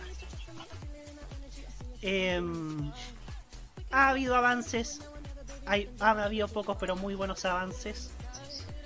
Y claro, eh, hemos tenido altos, hemos tenido bajos, creo que hemos tenido más altos que bajos. Eh, pero yo quiero quedarme con algo que me dijo Simón Valdebenito cuando lo pillamos en, en Valparaíso, eh, que es locutor de la radio Bio Bio de allá. Que él no siempre estaba de acuerdo con lo que se publicaba en el portal pero siempre nos leía. Y eso es lo que yo, y esto es lo que yo busco promover, que el pensar distinto no tiene por qué convertir a las personas en enemigos o, o, en, o en ataques a ciertos medios. Y en ese sentido creo que lo que nos ha nos ha caracterizado es siempre hablar con la verdad, con porque últimamente se ha, se ha confundido decir la verdad con insultar. Para nosotros la verdad es un dato, un dato duro, un dato que mate quizá un relato o ciertos hechos que han ocurrido en redes sociales o en la misma pequeña pantalla que se constatan. Y hay que profundizar por qué suceden y por qué pasa, pasa lo que pasa muchas veces en nuestra industria. En fin, quiero dar el pase a mi panel partiendo por Hugo Cáez Navarro. Eh, a ver, yo siento que en este país no se pueden... Es difícil decir las cosas a la cara. En este país es difícil muchas veces decir las cosas de frente. Es difícil porque llevamos muchos años con una herida social muy grande en el sentido de que para algunos recriminar es simplemente insultar. O pensar diferente ya es un insulto. Creo que TV en serio lo que trata de hacer es ayudar a, generar un sentido crítico. A veces ni siquiera yo comparto las, las visiones editoriales de este medio, siendo que yo soy partícipe de este. Pero de todos modos termino resaltando la valentía que existe en el reflejar ideas y en el reflejar principios. Algo que muchas veces no se dan en los medios de comunicación. Menos en los de espectáculos. Menos en los de espectáculos. Y también de, de, de, de, de generar una discusión desde un, desde, un, desde un lugar ideológico, digamos. Porque en este país prácticamente nadie quiere decir somos de tal tendencia política, de tal tendencia ideológica, seguimos tal orientación, etcétera. Porque en este país creo que todavía no estamos preparados para generar una discusión realmente plural en este país, lo que nos hace mucho falta. Porque yo creo que en este país el pluralismo tiene que existir en cualquier grado de discusión. Porque es la honestidad intelectual e ideológica que tenemos cada uno de nosotros. Todos nosotros tenemos un bagaje ideológico en nuestra conciencia. Mínima, mediana o alta. Pero tenemos nuestro setlist de ideas, nuestro setlist de, de principios. Pero en este país todo se, se esconde en una mal llamada independencia. Independencia que en muchos casos no lo es. Hay muchos medios que se venden de independientes y no lo son. Acá este medio nunca se ha dicho que es un medio independiente. Tiene claras sus orientaciones ideológicas. Tiene claros sus principios. Y yo creo que eso es mucho más honesto que mucha gente que ni siquiera postula sus ideas editoriales. Y eso yo es lo que más valoro de la valentía que existe en TV Sabe dónde posicionarse, entiende sus principios ideológicos, sociales, etc. Pero aún así lo hace con, con altura de miras y lo hace con respeto. A veces, claro, es, es duro con ciertos medios. Uno le gustaría que fuese un poquito más respetuoso. Pero a veces lo que hacen ciertos medios no merece mucho respeto, pero ahora sí creo que tenemos que tener una conversación elevada. Y TV en serio tiene que siempre cuidar eh, ese respeto, porque somos gente respetuosa. No tanto quizás de los medios en sí, pero sí de quienes trabajan en ellos. Y siempre vamos a tratar de hacer una discusión con respeto, una crítica con respeto. Porque sabemos que detrás de los medios de comunicación, reitero, hay personas que trabajan, que, que están dependiendo de, dependientes de un sueldo. Y además sabemos ante una precariedad inmensa que vive el periodismo y los sistemas de medios de comunicación, solamente en Chile, sino en el mundo. Hay que ser cuidadosos también con las palabras. Somos cuidadosos con las palabras porque entendemos que es muy necesaria, muy necesario el pluralismo, pero también es muy necesario que los medios se fortalezcan, sea cual sea la tendencia política e ideológica. Porque en momentos de crisis hay que, hay que superarlo y hay que resistir.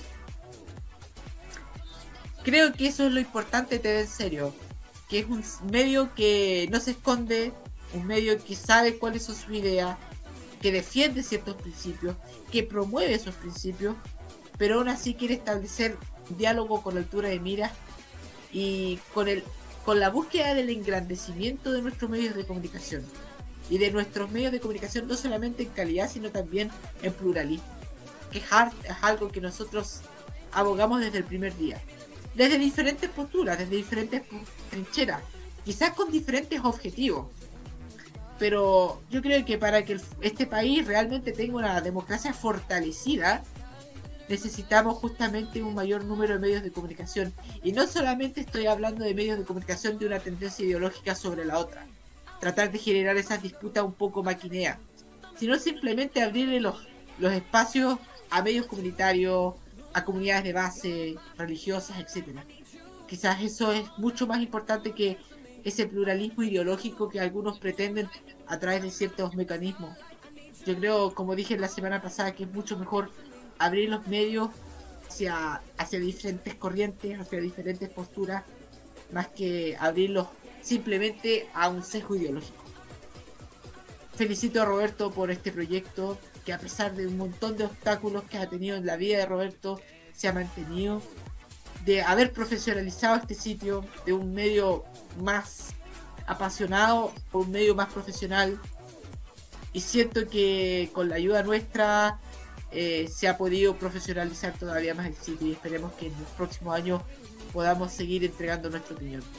Eh, agradezco un montón a Roberto, un montón porque me da un espacio de comunicación muy grande, me da un espacio de expresión muy, muy importante y también me ha fortalecido con algo muy importante que es la palabra, la palabra escrita, algo que necesitamos mucho en estos momentos y, y por entregarme una, una, una tribuna sin repararme absolutamente en nada de lo que yo he escrito.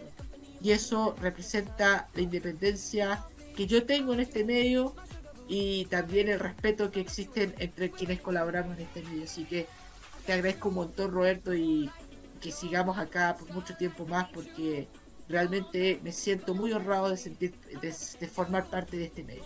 Te agradezco mucho. Muchas gracias, Hugo Cares. ¿Cómo mantener todo sin emocionar, sin emocionarse uno, no? En fin, eh, Martín Correa Díaz, su turno. Ok. Bueno, esto es un tema emocionante, igual. Porque, no sé, siento que TV en serio fue la... Una evolución bastante clara de lo que ya se venía haciendo en la tele según Camaño. Sí, sigo, seguí ese blog desde aproximadamente 2014, 2015, cuando empezó esta crisis que afecta a la TV. Y ya me gustaba la página en sí, pero siento que pasar a TV en serio fue un cambio total, pero necesario. Porque si, porque si bien en el primer blog se sentía como, a ver, ¿cómo lo digo? Ya se sentía la ganas de hacer algo más pluralista, algo más, algo más elaborado. Como que aún se notaba que era un blog bastante personal. Y después cuando pasamos a TV en serio, como que ahí se formó lo que tenemos hoy. Se fue formando de a poco en estos cinco años y ahora se logró se logró muchísimo. Ya ha sido un medio reconocido que mucha gente lo está lo está siguiendo, lo está leyendo, sabe de, de, su existencia y no sé. En mi opinión, yo encuentro que esta ha tenido un crecimiento increíble. A mí cada día me gusta más la página, no tan más que nada lo estoy explicando como en mi situación como lector, porque no participo, no participo en TV en serio, pero leo la página, sigo la página, estoy pendiente y me gusta mucho cómo ha ido desarrollándose. Así con la calidad que se está haciendo y solo puedo decir que se ha convertido en un sitio indispensable para mí. Siento que todo el trabajo duro que ha habido ahí ha valido muchísimo la pena. Y espero de verdad que siga siendo así. Que sigan.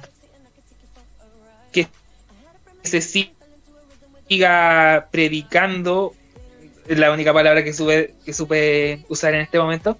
Que se siga predicando y expandiendo el mensaje que se quiere dar con la página. Y que se siga buscando algo a ver, ¿cómo lo digo? Que se siga que se siga que se siga buscando informar y dar a conocer las situaciones de manera mmm, ¿cómo lo digo? De manera, de manera clara. De manera clara, sí, exactamente. Y en general eso.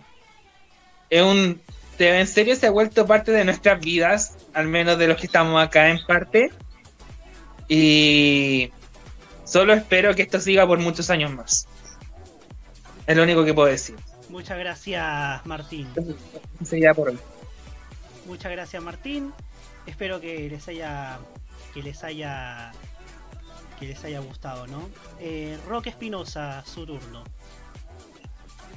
TV en serio es una transformación desde un blog personal un sitio personal como lo era la tele según Camaño, a algo ya mucho más formal, a un medio de comunicación que habla de los medios de comunicación.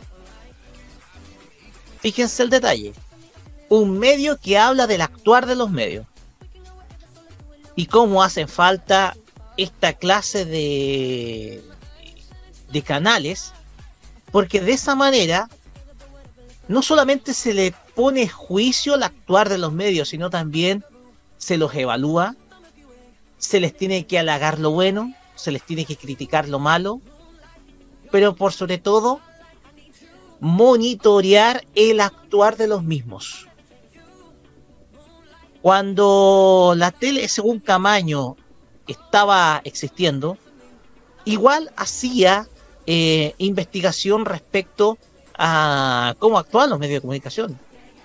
De hecho, fue gracias a, ese medio, al antecesor, con el que yo conocí a Roberto Camaño, a través de Twitter, cuando Twitter era otra cosa hace 10 años muy distinta de la que es hoy en día. Y ahí comenzamos a establecer esta comunicación junto con otros muchachos, esta red de amigos que tarde o temprano dio origen a modo radio.cl. Entonces, a través de ese canal surgió TV en serio. Y ya es una evolución de lo que era antiguamente LTSC. Pero ahora completamente profesional. Con un trabajo a nivel de medios y a nivel de distribución sencillamente completamente propio de los medios de comunicación grandes. Con, con un uso del clickbait que es completamente moderado, no sensacionalista. Algo de lo cual, por ejemplo, yo, solamente por poner un caso, critiqué mucho en la farmacia popular de el sábado antepasado. Con algunos rumores que están dando de que la película de Slam Dunk iba a venir, iba a venir pronto a Latinoamérica sin haber evidencia alguna. Entonces, cuando tú pones en tela de juicio los medios de comunicación, tú describes cómo es su actuar, si lo están haciendo bien o lo están haciendo mal, si son tendenciosos o son neutrales. Y en ese sentido, el trabajo que ha hecho la tele según, o sea, perdón, tvenserio.com, me quedé con la tele según Camaño, porque en parte también, pero el trabajo que ha hecho tvenserio.com ha sido extraordinario. Extraordinario en el sentido de que ha trabajado de manera seria, haciendo una lectura realista y vista desde los ojos del televidente sobre los medios de comunicación, criticando lo malo, porque aparentemente los medios de comunicación no se les puede criticar. Digamos las cosas como son. Porque como estamos viendo hoy en día, sobre todo los bloques de la mañana, estamos viendo un show de la superioridad moral del, del animador de turno. Nosotros tenemos que obviamente criticar esa, esa actitud. Porque ¿qué es lo que estamos viendo hoy en día, por ejemplo, en términos de televisión? cómo estamos, cómo estamos viendo la televisión hoy en día, en qué estado está la programación de la televisión hoy en día. Todo eso es lo que ha traído la eh, tvenserio.com, porque hace una lectura de lo que está pasando hoy en día en la televisión reflejada en su programación. Porque no es lo mismo estar viendo estar evaluando lo que era televisión antes, donde estaba, tenías una, una programación mucho más distribuida, tanto en las mañanas como en las tardes y por supuesto en las noches, a lo que estamos hoy viendo hoy en día, que es un completo desorden. Un completo desorden programático en los canales, y en donde tú ves desde luego la inoperancia de algunos ejecutivos, sobre todo los directores de programación. Y en eso hay que criticarlo. Pero aparentemente tenemos un grupo de ejecutivos que no toleran la crítica. Ahora bien, lamentablemente van a tener que aguantárselas. Porque los ejecutivos de televisión también, al igual que las figuras políticas y los rostros de televisión, también tienen que estar sometidos al escrutinio público.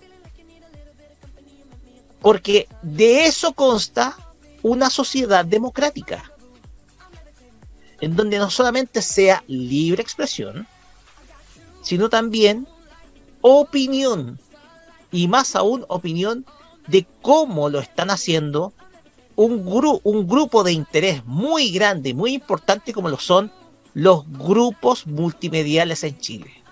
Algo de lo cual yo siempre me he dedicado a criticar porque ha habido una concentración de medios que ha sido evidente pero que nadie ha denunciado y en algunos casos llevando hasta casi la desaparición de algunos medios de comunicación con lo que pasó con el grupo Dial y la crisis que ha estado viviendo el grupo Cospesa y el grupo Sayé.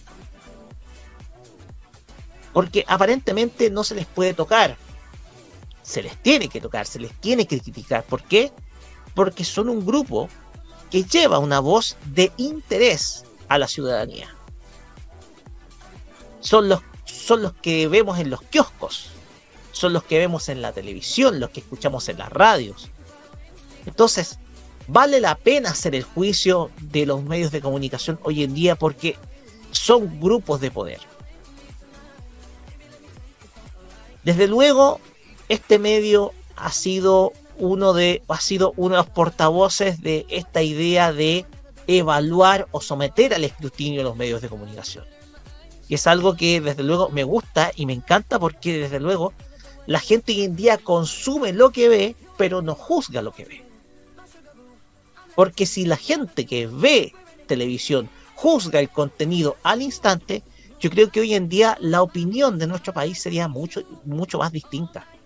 A la gente no se le enseñó a opinar sobre lo que ve. Hoy en día solamente digiere y consume directamente lo que ve. En ese sentido, el llamado nuestro de lo que, de lo que hoy en día, hoy en día, los que hoy en día analizan lo que, lo que estamos presenciando, no solamente en la televisión, sino también en el cine, porque ese término de analizar lo que se ve viene precisamente de analizar lo que uno ve en las películas, en el cine. El llamado es a que seamos más críticos con lo que nos están ofreciendo los medios de comunicación hoy en día. A atrevernos a opinar y a ser mucho más juiciosos de lo que nos están, de lo que nos está entregando eh, los canales de televisión, las radios y los medios en papel respecto a un tema, si son muy tendenciosos o no, etcétera. Entonces el llamado es a ser mucho más juiciosos y más críticos con lo que estamos nosotros recibiendo de parte de los grupos multimediales. Felicitaciones Roberto, cinco años que desde luego han sido fructíferos, en donde has podido estar en eventos, has podido estar presente colándote con los grandes rostros de nuestra pantalla, y eso es una ganancia plena de TV en serio. Así que en ese sentido, en ese sentido, todo esto dio sus frutos, por Roberto. Así que felicitaciones. Muchas gracias, muchas gracias, Roque. Recuerdo antes de darle el pase a Nico, recuerdo algo que me dijo Eduardo Fuentes que todos, que todos nosotros vimos y que todos ustedes vieron. Que me, di, que me decía Eduardo Fuentes que habían dos personas que podían, que podían, que tenían una voz, que tenían una reflexión crítica sobre la televisión. José Miguel Furnaro y yo. Ustedes habrán visto las poleras que a veces se manda a hacer José Miguel Furnaro. Y claro, Em, Eduardo Fuente le manda un gran saludo. Eh, él ve Sintonía Fina. Eh, quizás también ve este programa. Entonces, también un gran seguidor de TV en Serie. También, también a veces no, también nos comparte y también nos, comparte algunos recuerdos que nosotros publicamos. Nicolás Eduardo López, su turno.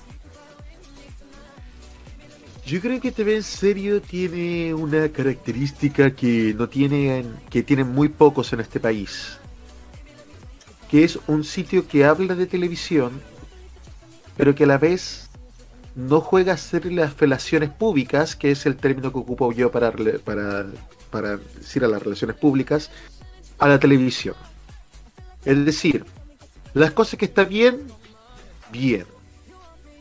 Y, pero lo que está mal en la industria, que en este momento que tenemos una industria que funciona prácticamente con los tornillos sueltos, hay que ser tajante. La verdad, TV en serio no busca congraciarse con los Julio Césares, con los, con, los José Antonio Neme.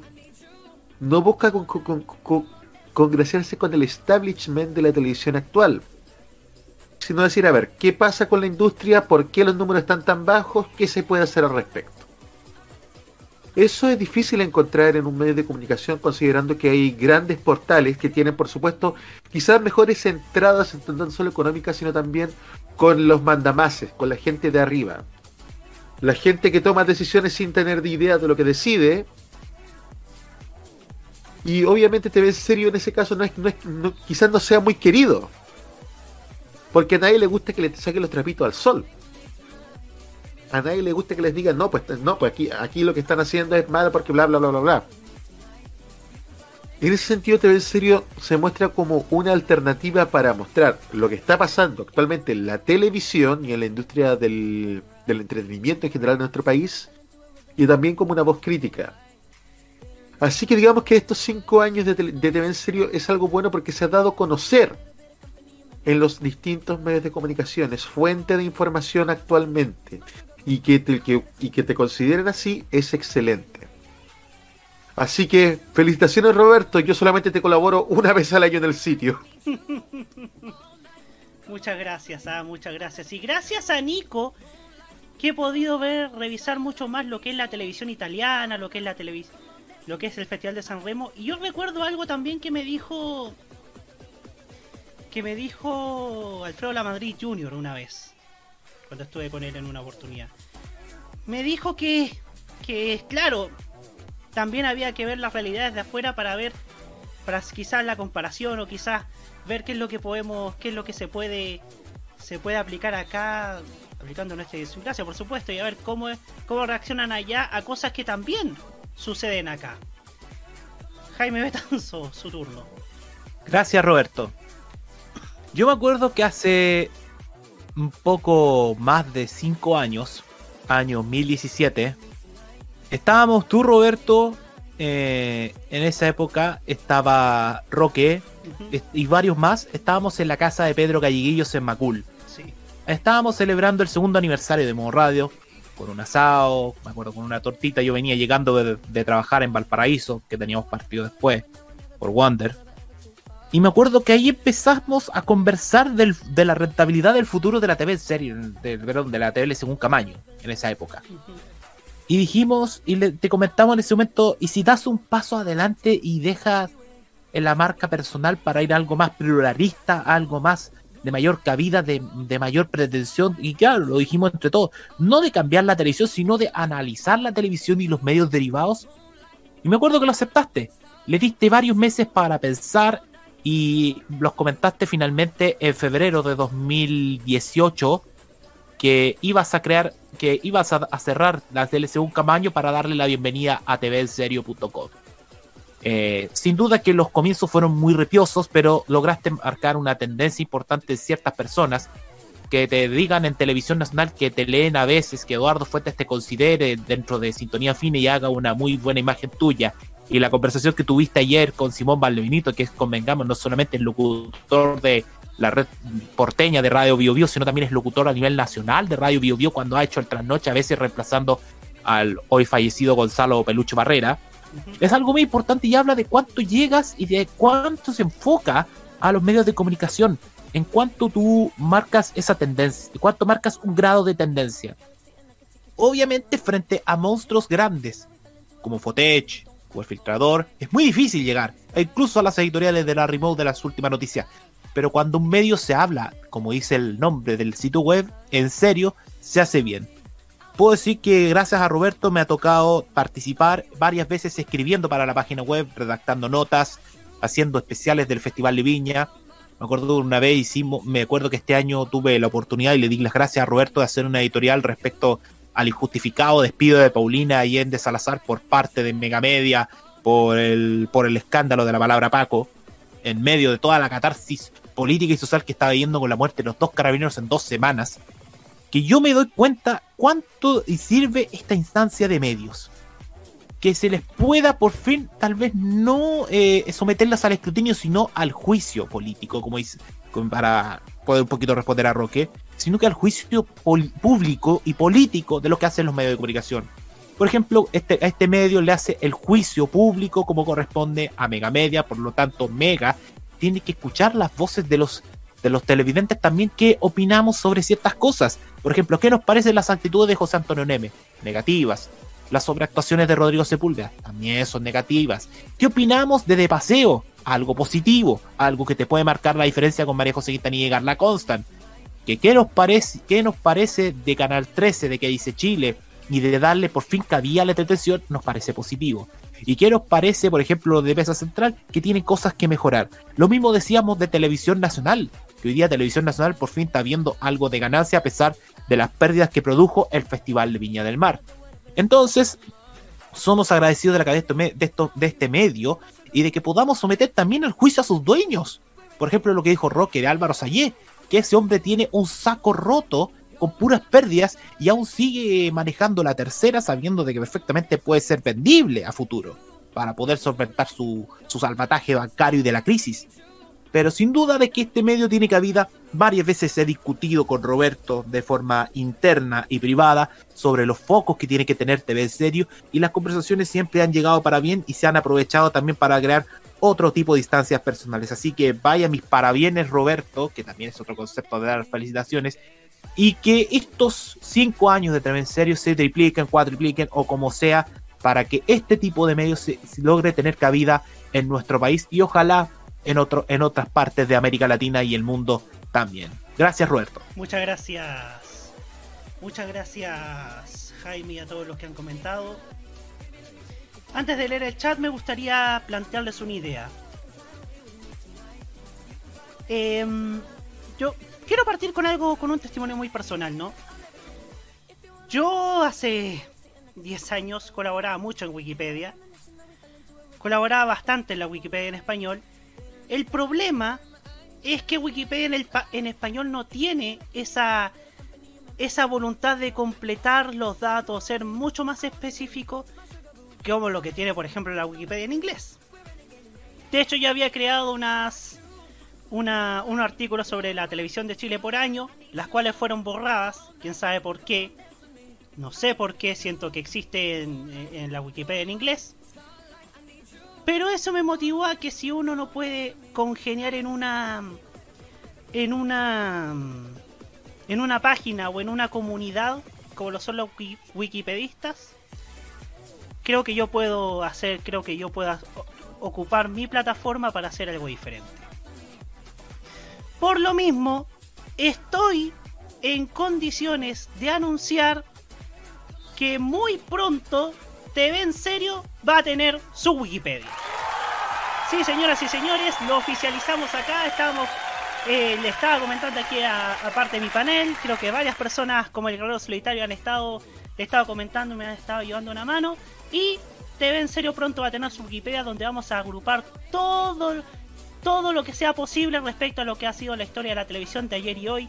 No solamente tiene que ser solamente de Chile, sino que también de, algunos mercados importantes, ¿no? Creo que es una buena forma de celebrar los 5 años honrando la historia de la televisión, pero también siendo un poco más completos que lo que hoy día tiene la Wikipedia. Y eso, va, y eso lo van a ver muy pronto, queridos amigos en internet. Eh, y claro, eh, saludamos, agradecemos los saludos del Carlos Solitario, de Diego Armando Muñoz, de Michael Manquecoy y de Mauro Teite de Rubén Ignacio Aranea Manríquez. En fin, nos vamos a la música y nos vamos con un pedido que me que de Martín Correa Díaz. Querido Martín, llegó su momento, así que adelante. Ok. Bueno, justo este tema lo pedí más que nada por el título y no sé. Es un tema especial porque no sé, tiene vibras de celebración, celebrar que uno está feliz. Y no sé, aprovechando que hoy día estábamos en la celebración por los 5 años de TV en serio, pensé que sería un poquito más o menos apropiado para la ocasión. Y eso, sin nada más que decir, acá las dejo con el tema. Esto es Celebrate en la voz de Whitney Houston y Jordan Sparks. Disfrútenlo. Y ya seguimos con las reflexiones finales de nuestro panel.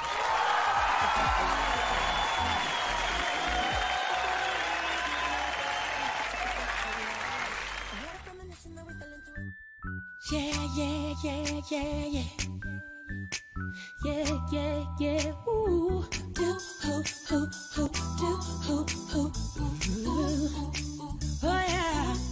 Well, everybody's been so uptight and forgetting to live their life. Let all the problems get them down till it makes you wanna shout.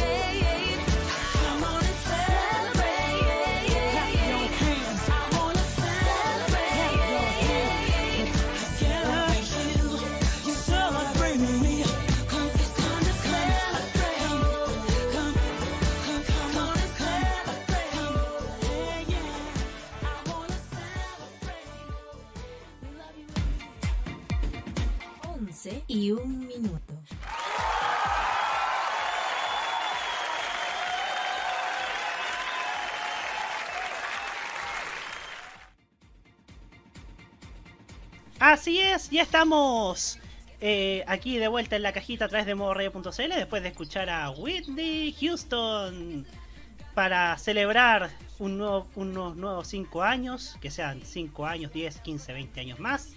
Y también celebrar un nuevo capítulo de la cajita que llega a su fin, esperando renovar los votos para la próxima semana. Y hoy día parto con Jaime Betanzo. Gracias, Roberto. A ver, sé que hay temas que son prioritarios artísticamente para medios de comunicación. Pero fue tanta la cabida que se le dio la semana pasada al caso Vestalag que de verdad yo digo, hay más noticias interesantes que el caso Vestalag. A ver, yo tampoco me voy a hacer mofa de lo que es para algunos artistas algo terrible y algo penoso, como lo es cantar con el poco público. Pero creo que el tema de los medios de comunicación, al sobredarle una cabida a una figura en un principio triste por un fracaso que se vivió, que fue ser telonera de un artista como lo fue eh, Emilia, Emilia Mernes, ex integrante de eh, Ron Bay, que estuvo al Festival de Viña también, y luego decir que va a sacar un libro sobre negocios y de emprendimientos, me parece que ya es darle mucho. A ver, yo no, yo creo decir que los medios de comunicación también tenemos que objetivizar todo eso en otros artistas. Por ejemplo, hay muchos más artistas que están pidiendo un espacio en los medios de comunicación para mostrar su arte. Pero lamentablemente no los tienen porque a ellos no los acompañan los compadrazgos.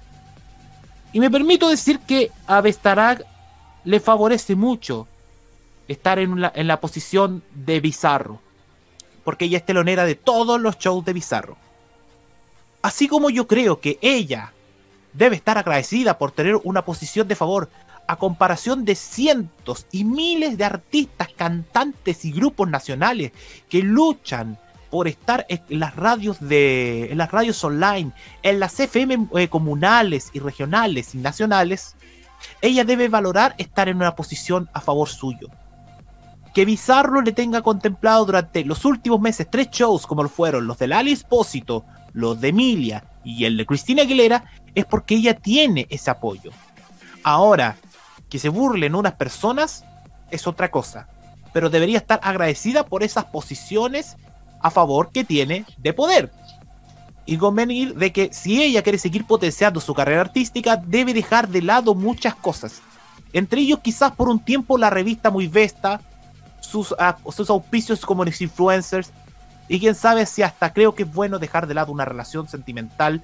No decirlo, dejar para, terminar con la relación, sino dejar de hacerlo público, porque muchas veces la, gente va a tender a decir, pasa esto, esto y esto, cuando la perseverancia es la clave.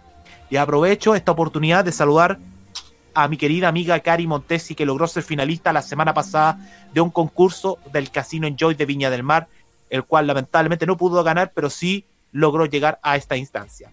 Este es mi mensaje para ella, para que pueda decir qué agradecida estoy de poder cantar en ese escenario a comparación de cientos y miles de músicos que tienen que lucharla día tras día para que les paguen muy poco en los bares, en los restaurantes y hasta en el metro y en la calle. Y a los medios, por favor, no les demos tanta cabida a ciertos temas porque si no parecemos relacionadores públicos.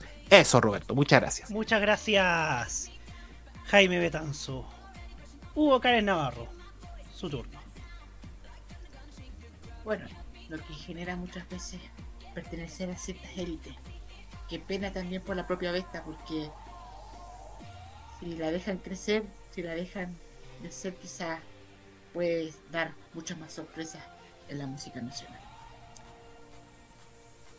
Creo que es importante hablar de lo que ocurrió este fin de semana en nuestro país, prácticamente todo el territorio nacional, aunque se vio más en Santiago. Eh, la celebración del Día de los Patrimonios ya se ha consolidado como una verdadera fiesta pública nacional y lo que se agradece mucho. Primero que todo agradecer ya en la eternidad quien dio la iniciativa, a doña Marta Cruzcoque Madrid, quien cuando era directora de la Dirección de Bibliotecas y Museos, pensó que se podía hacer una celebración pública homenajeando nuestra historia y a nuestra memoria a través de los patrimonios nacionales. Y eso significa y refleja algo muy importante, que nuestro pueblo, que nuestro país sí tiene ganas de consumir cultura. Y sí tiene cultura. Sí puede y sí quiere ser un pueblo culto. Este país, a pesar de haberle quitado horas de historia, haberle eliminado en su momento la educación cívica, sí quiere participar en instancias de conocimiento, quiere participar en instancias públicas y quiere conocer algo más de nuestro país. Pienso que el Día del Patrimonio no solamente tiene que estar enclaustrado en dos días a finales de mayo, sino tiene que estar presente durante todos los días del año. ¿Y a quién le toca esa tarea? Sí, a los medios de comunicación. Y sí, a la televisión.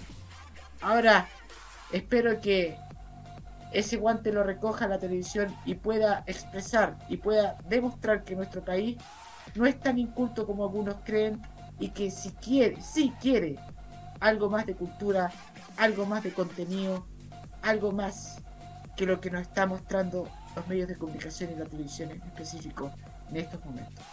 Los chilenos sí están ávidos de cultura. Espero que la televisión también lo refleje. Muchas gracias. Muchas gracias Hugo Cárez Navarro.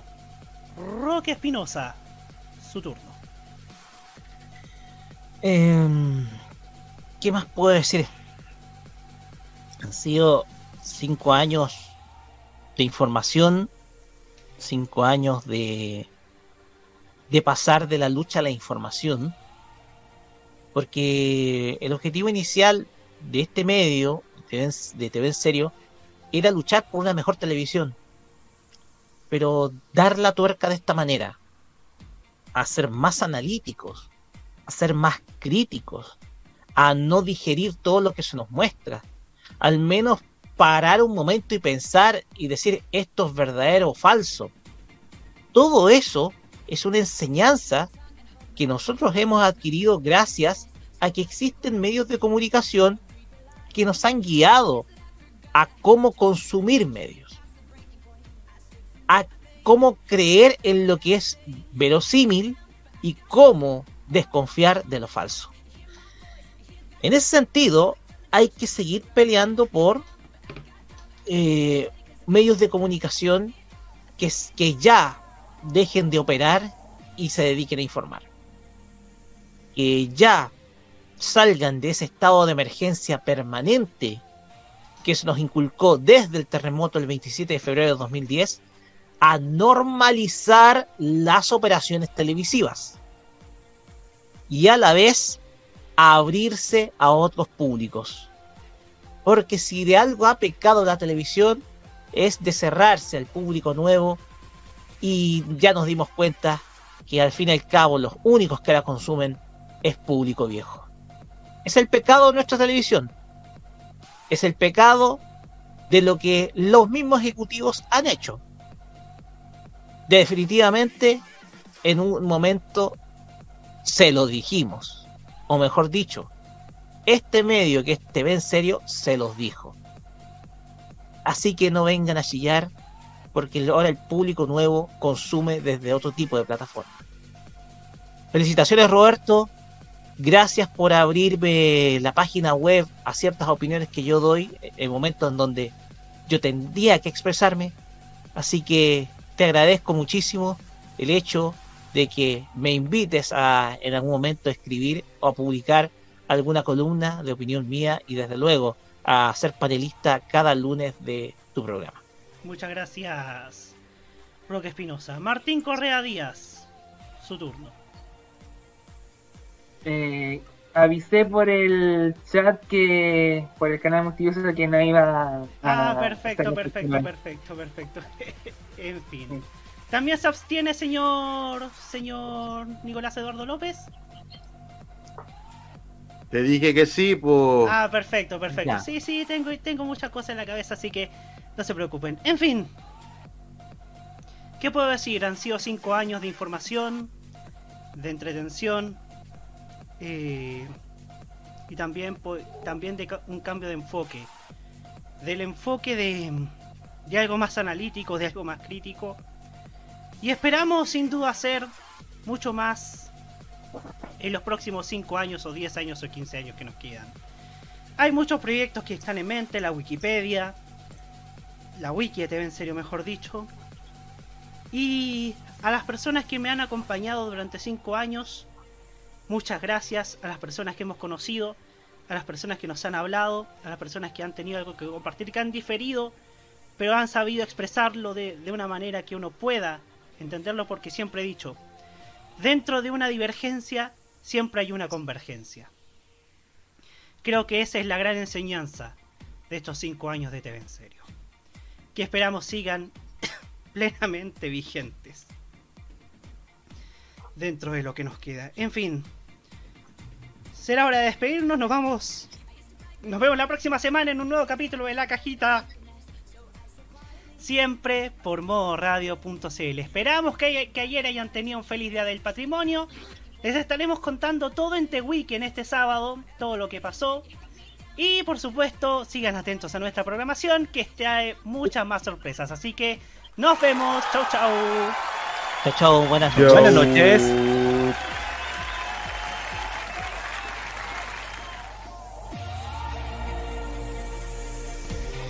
¿Lo pasaste bien con nosotros?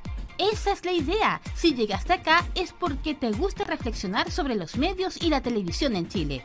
Contamos contigo la próxima semana en una nueva terapia mental. Cerramos por esta semana la cajita en modoradio.cl. opiniones emitidas en este programa son de exclusiva responsabilidad de quienes las emiten y no representan necesariamente el pensamiento de modoradio.cl.